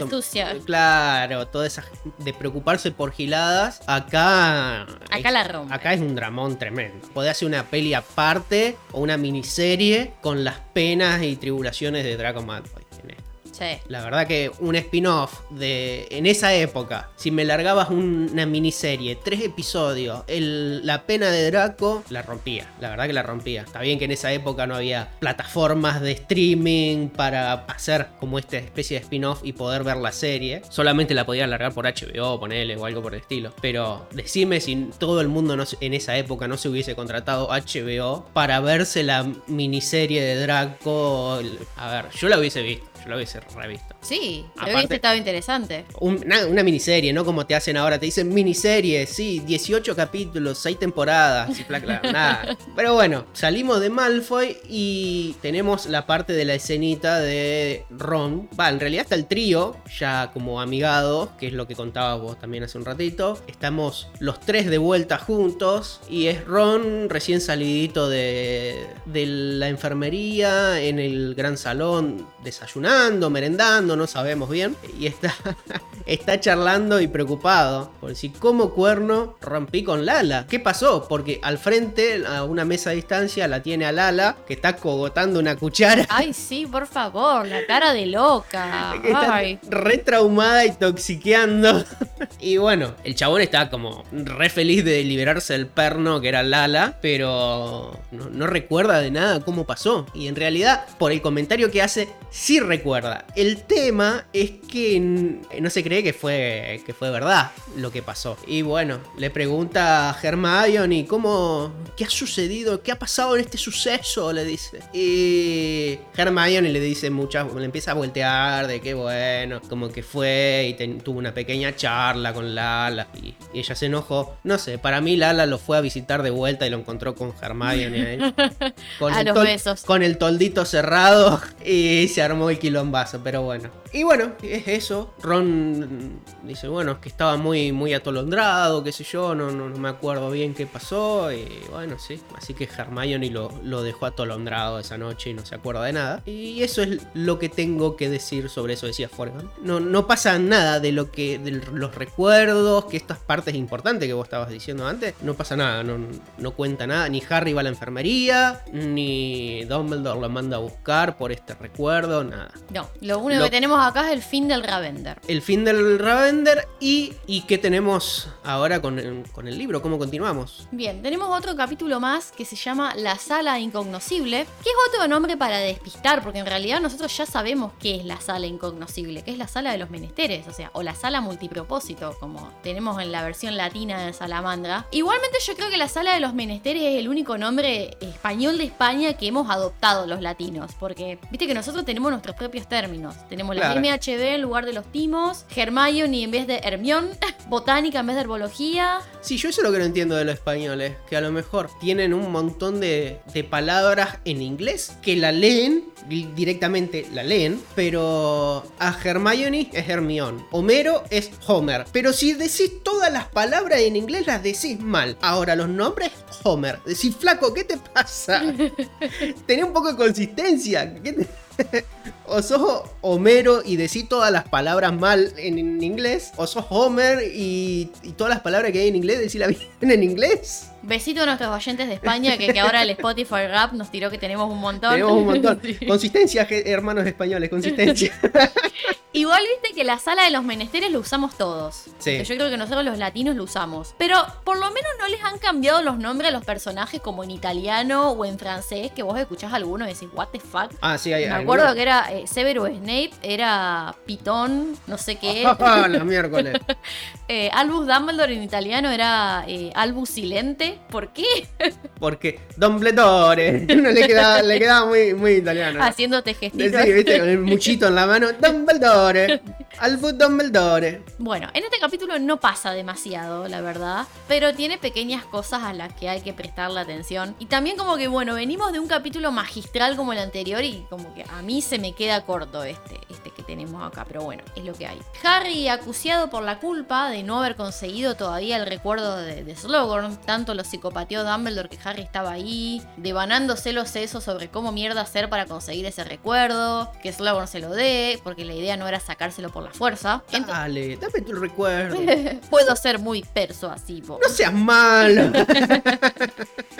Entonces, ¿qué hacía Harry? Leer más aún el libro de pociones del príncipe mestizo, ya que gracias a ese libro él se lo ganó más Slughorn. Y así que algo tenía que haber ahí. Y ahí es donde encuentra la palabra sectum sembra que tenía escrito al lado para enemigos, raro. ¿Qué será, no? Digo, un nuevo sortilegio para hacerles simpáticas bromas a tus familiares y amigos? ¿O un terrible maleficio que debiera ser penado con perpetuo en Azkaban? Descúbralo en el próximo episodio. Hay algo acá que es mínimo, pero no podemos dejar de mencionar porque ya va a tener su importancia, que es que Ron está renegando con los deberes, escribiendo con una de esas plumas autocorrectoras de los sortilegios Weasley, pero se ve que se gasta, se termina el encantamiento autocorrector porque ya escribía mal el nombre. Escribía Runil Waslip, así que bueno, acordémonos de este apodo que le pone la pluma a Ron. La cuestión es que uno piensa que, que la pluma te va corrigiendo el error, que vos por ahí la pifiás, pero después cuando se le va el hechizo se le va y te arruina todas las palabras, básicamente. Hasta Eh, la que escribiste. Hasta la bien. que escribiste bien. No es que decís, uh, está fallando, no me corrigió, no me puso el acento en tal palabra, o no me corrigió tal otra, porque puse, no sé, camión sin acento, o hacer sin H,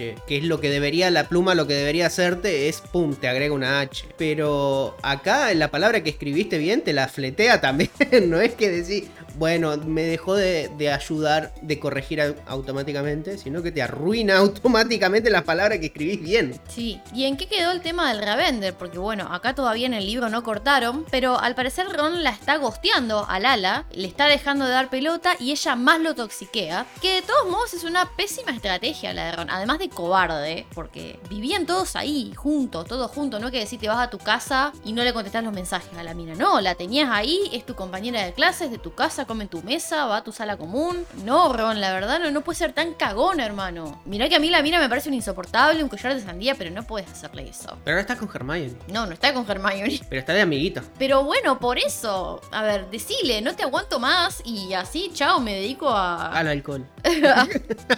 a Hermione.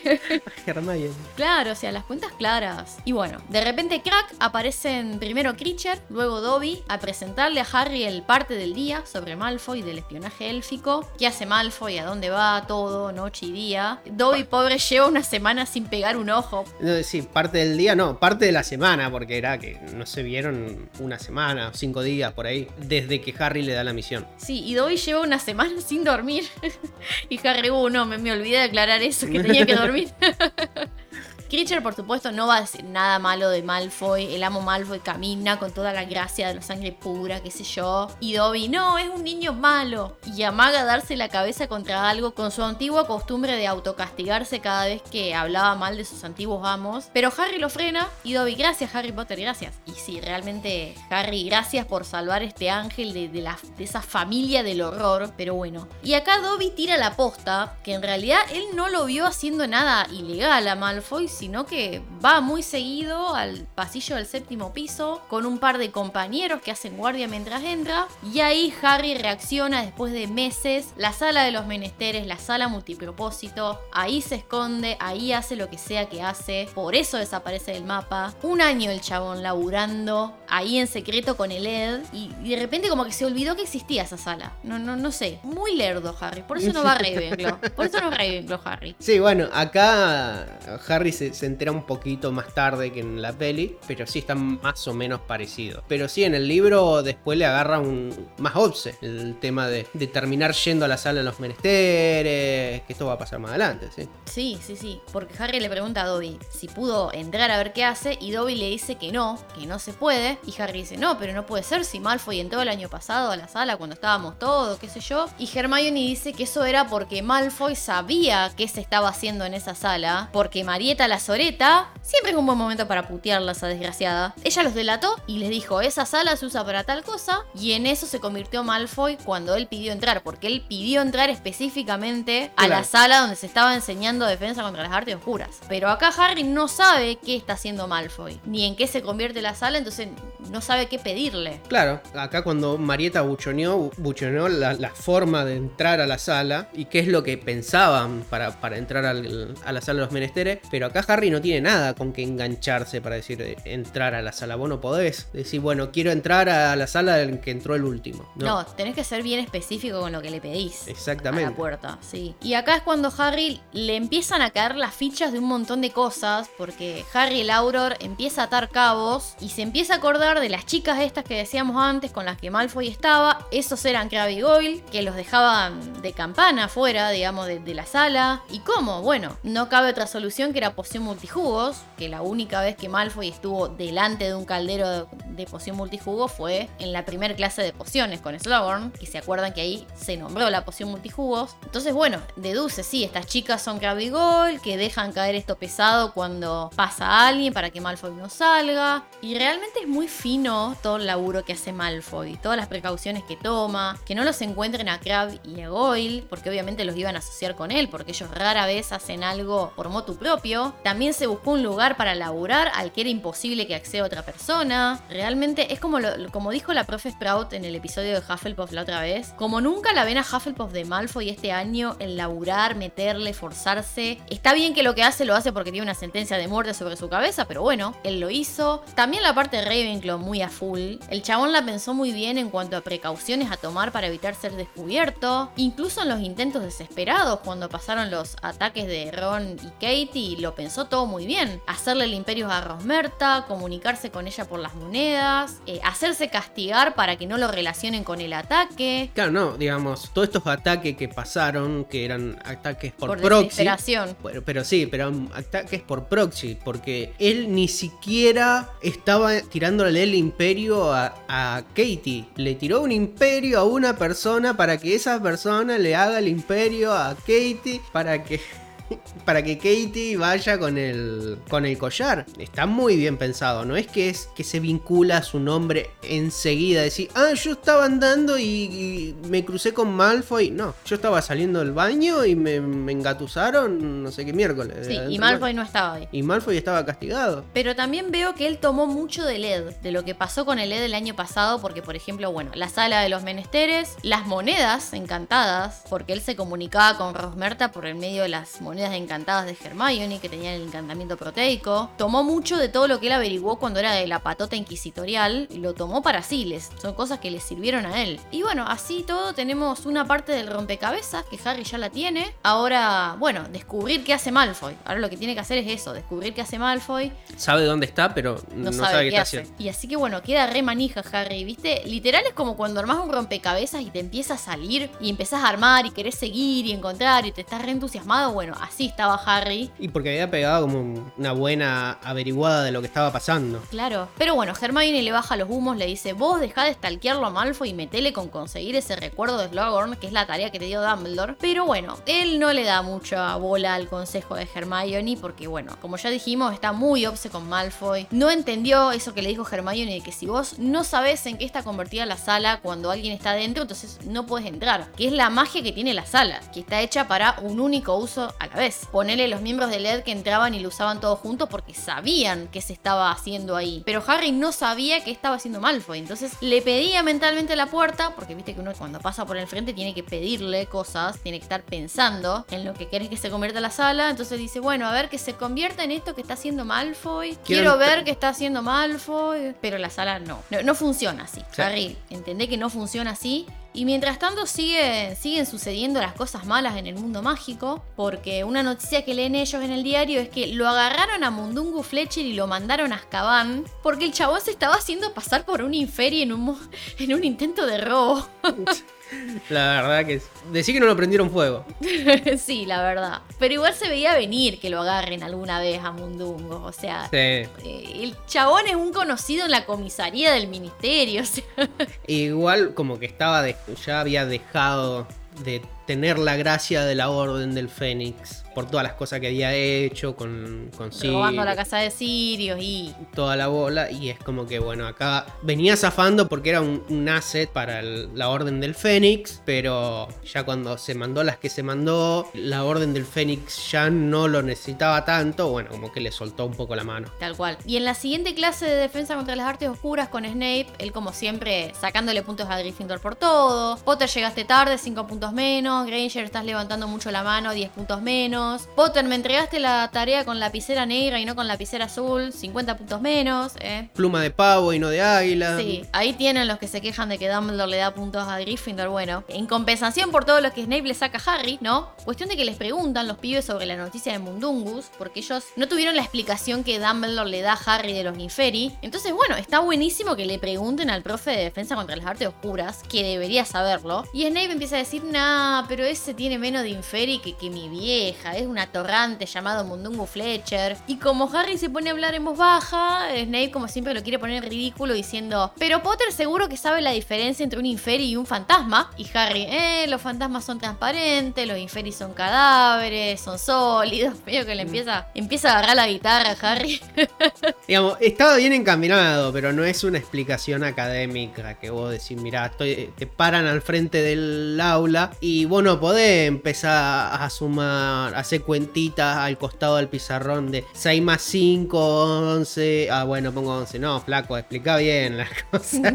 me Hace llevo bien, una, me, me llevo... una, no, esas son cuentas que tenés que hacer mentalmente y, y hacer la división bien, mencha, hacer la ecuación bien. Claro, y, y Snape le dice, sos un pelotudo, Potter, qué definición más patética la tuya. Y Ron una vez más lo baja con altura a Snape para bancarlo a Harry, como cuando la defendió Hermione en el tercer libro con la clase de, las- de los hombres lobo. Y Ron le dice, bueno, a ver, si uno los quiere diferenciar, lo que dijo Harry es lo más acertado, porque... Lo más práctico. sí. Claro, vos si ves que es transparente, fantasma, si es sólido e inferi, no le vas a estar preguntando, disculpa, vos que sos fantasma o cadáver. Así que bastante bien lo que él dice, bastante sensato, pero bueno, para sorpresa de nadie, 10 puntos menos para Gryffindor Weasley. Otra cosita rara que tenemos acá es que se le encuentran a Myrtle en un baño que no es el de ella. Recordemos que ella siempre suele estar en el de las chicas del primer piso. Donde hicieron la poción multijugo. Claro. Y en el Que baño de los prefectos también. Y donde va a De mirar. noche. A donde va a mirar el basilisco de la gente. Sí, de los prefectos. De los prefectos. Cuestión de que se le encuentran en este baño, que parece que tiene un crush con un pibe, Myrtle, que va al baño también el pibe. Como que lo charla este pibe, ella dice, ay, es un chico sensible, que se siente solo, que no le da vergüenza llorar. Ron se le ríe, siempre Ron para descansar, la Myrtle es el primero. Myrtle se ofende. Harry en el interín, que sigue tratando de, de agarrar los Logan después de clase para intentar conseguir el recuerdo, pero no, él se va. Pasa como en la peli que Harry lo va a buscar y Slogan le cierra la puerta, bueno. Sí, lo ignora de todos lados. Sí, pero la realidad es que Harry estaba más obsesionado con el Drarry, ¿no? Acá los fans del Drarry, viste, de- del ship Harry Draco, acá con esto de, de Harry stalkeándolo, están en la gloria, me imagino. Los perver. Sí. Sigue intentando averiguar qué hace Malfoy. Hasta en una ocasión local a Goyle haciendo guardia delante de, de la sala, cosplayado como chica. Lo redescansa en esa. Se le tira los galgos, Harry. Harry invisible encima. y bueno, lo, lo asusta para que grite y haga salir a Malfoy, pero no, Malfoy no sale. Se la cruza a Tonks después. que ¿Qué hace Tonks ahí? Bueno, lo fue a ver a Dumbledore, no se sabe para qué. Que como ya sabemos, Tonks este año está mal, peor que antes, triste, abatida, sin los pelos de colores. Le pregunta a Harry, che, ¿te escribió alguien de la orden? Y Harry, no, la verdad, no me escribe nadie desde que, a decir desde que se murió Sirius, pero se refrena porque Harry tiene la absurda idea de que ella está enamorada de Sirius. Del primo. Sí, y, y bueno, ahí termina el capítulo con Harry y Tonks encontrándose por sorpresa. Pero bueno, medio aburrido este capítulo. La verdad es como más un capítulo de transición. Sí, ¿no? es una especie de filler. Eh, Para. es como para acomodar un poco las piezas del rompecabezas de, de- de cómo Malfoy hace lo que hace, pero no mucho más. Sí, y bueno, para seguir mostrando a Harry en modo obse, para, para que no salte de un momento a otro del, bueno, de la charla de los recuerdos a Harry enquilombado, ¿no? Pero bueno, en la peli pasa algo más, tenemos algo más. Y para la peli, bueno, es algo más o menos de lo que ya hablé anteriormente con el otro capítulo, el tema de que Harry se entera y todo eso, pero en sí sobre este capítulo es algo que la peli se, lo deja de lado. No hay esta transición y reacomodamiento de las piezas para ver qué pasa, sino que eh, ya directamente saltamos al Sectum Sempra, que es el próximo capítulo que vamos a estar viendo en el próximo episodio. Sí, sí, sí, vamos terminando por el día de hoy. Hemos cubierto bastante, bastante, Bastante. de la historia. Sí, bastante denso algunos de estos capítulos. Pero bueno, el capítulo de los recuerdos para mí, uno de mis favoritos, la verdad. ¿Cómo no lo pusieron en la peli? Sí, en realidad todos los capítulos que tienen recuerdo deberían tener la importancia que se le dan en el libro, que no pasa en la peli. Y bueno, la verdad que... que Una sí. lástima. Una lástima, sí, Sí. exactamente. Así que bueno, gente, recuerden seguirnos en nuestras redes sociales. Nos encuentran en Instagram como arroba PotterWatchR. También en YouTube nos pueden seguir como arroba PotterWatchPodcast, que ahí estamos subiendo todo el catálogo de episodios y, y demás shorts y demás contenido. Pueden ir a seguirnos ahí y bueno, que es gratis, no cuesta nada. Se suscriben, dan la campanita, todo lo que ustedes ya saben. Sí. También, si les gusta el contenido gaming, váyanse a Cerdos con Peluca y miren todos los videitos que hay ahí sobre Hogwarts Legacy. Dejen un un comentario, un follow. También, si les gusta el contenido que hacemos y quieren apoyarnos, pueden hacerlo a través de un cafecito en cafecito.app barra PotterWatchar. Y si están fuera del país, pueden hacerlo a través de Coffee. Recuerden que la gente que están afuera del país no lo pueden hacer por cafecito, tienen que hacerlo por Coffee. Sería co-fi.com barra PotterWatchar. Y ahí pueden dejarnos 1, 2, 64, la cantidad de cafecitos que ustedes quieran y puedan. También, si no lo pueden, no pueden tirarnos algún cafecito, algún granito de café, pueden ayudarnos compartiendo los episodios, los posts que hacemos en las redes sociales, etcétera, etcétera. Sí, pueden demostrarnos su apoyo en forma virtual, que también es gratis, es lindo y nosotros lo, lo valoramos algún un montón. Sí, pueden ir a rankearnos en la plataforma donde nos escuchen, pueden ir a ponernos esas cinco estrellitas. Exactamente. Así que, bueno, gente, esto ha sido todo por hoy. Cuídense los unos a los otros Y mantengan la fe. y como siempre, alerta, permanente. Y la contraseña para el próximo episodio es. Keps.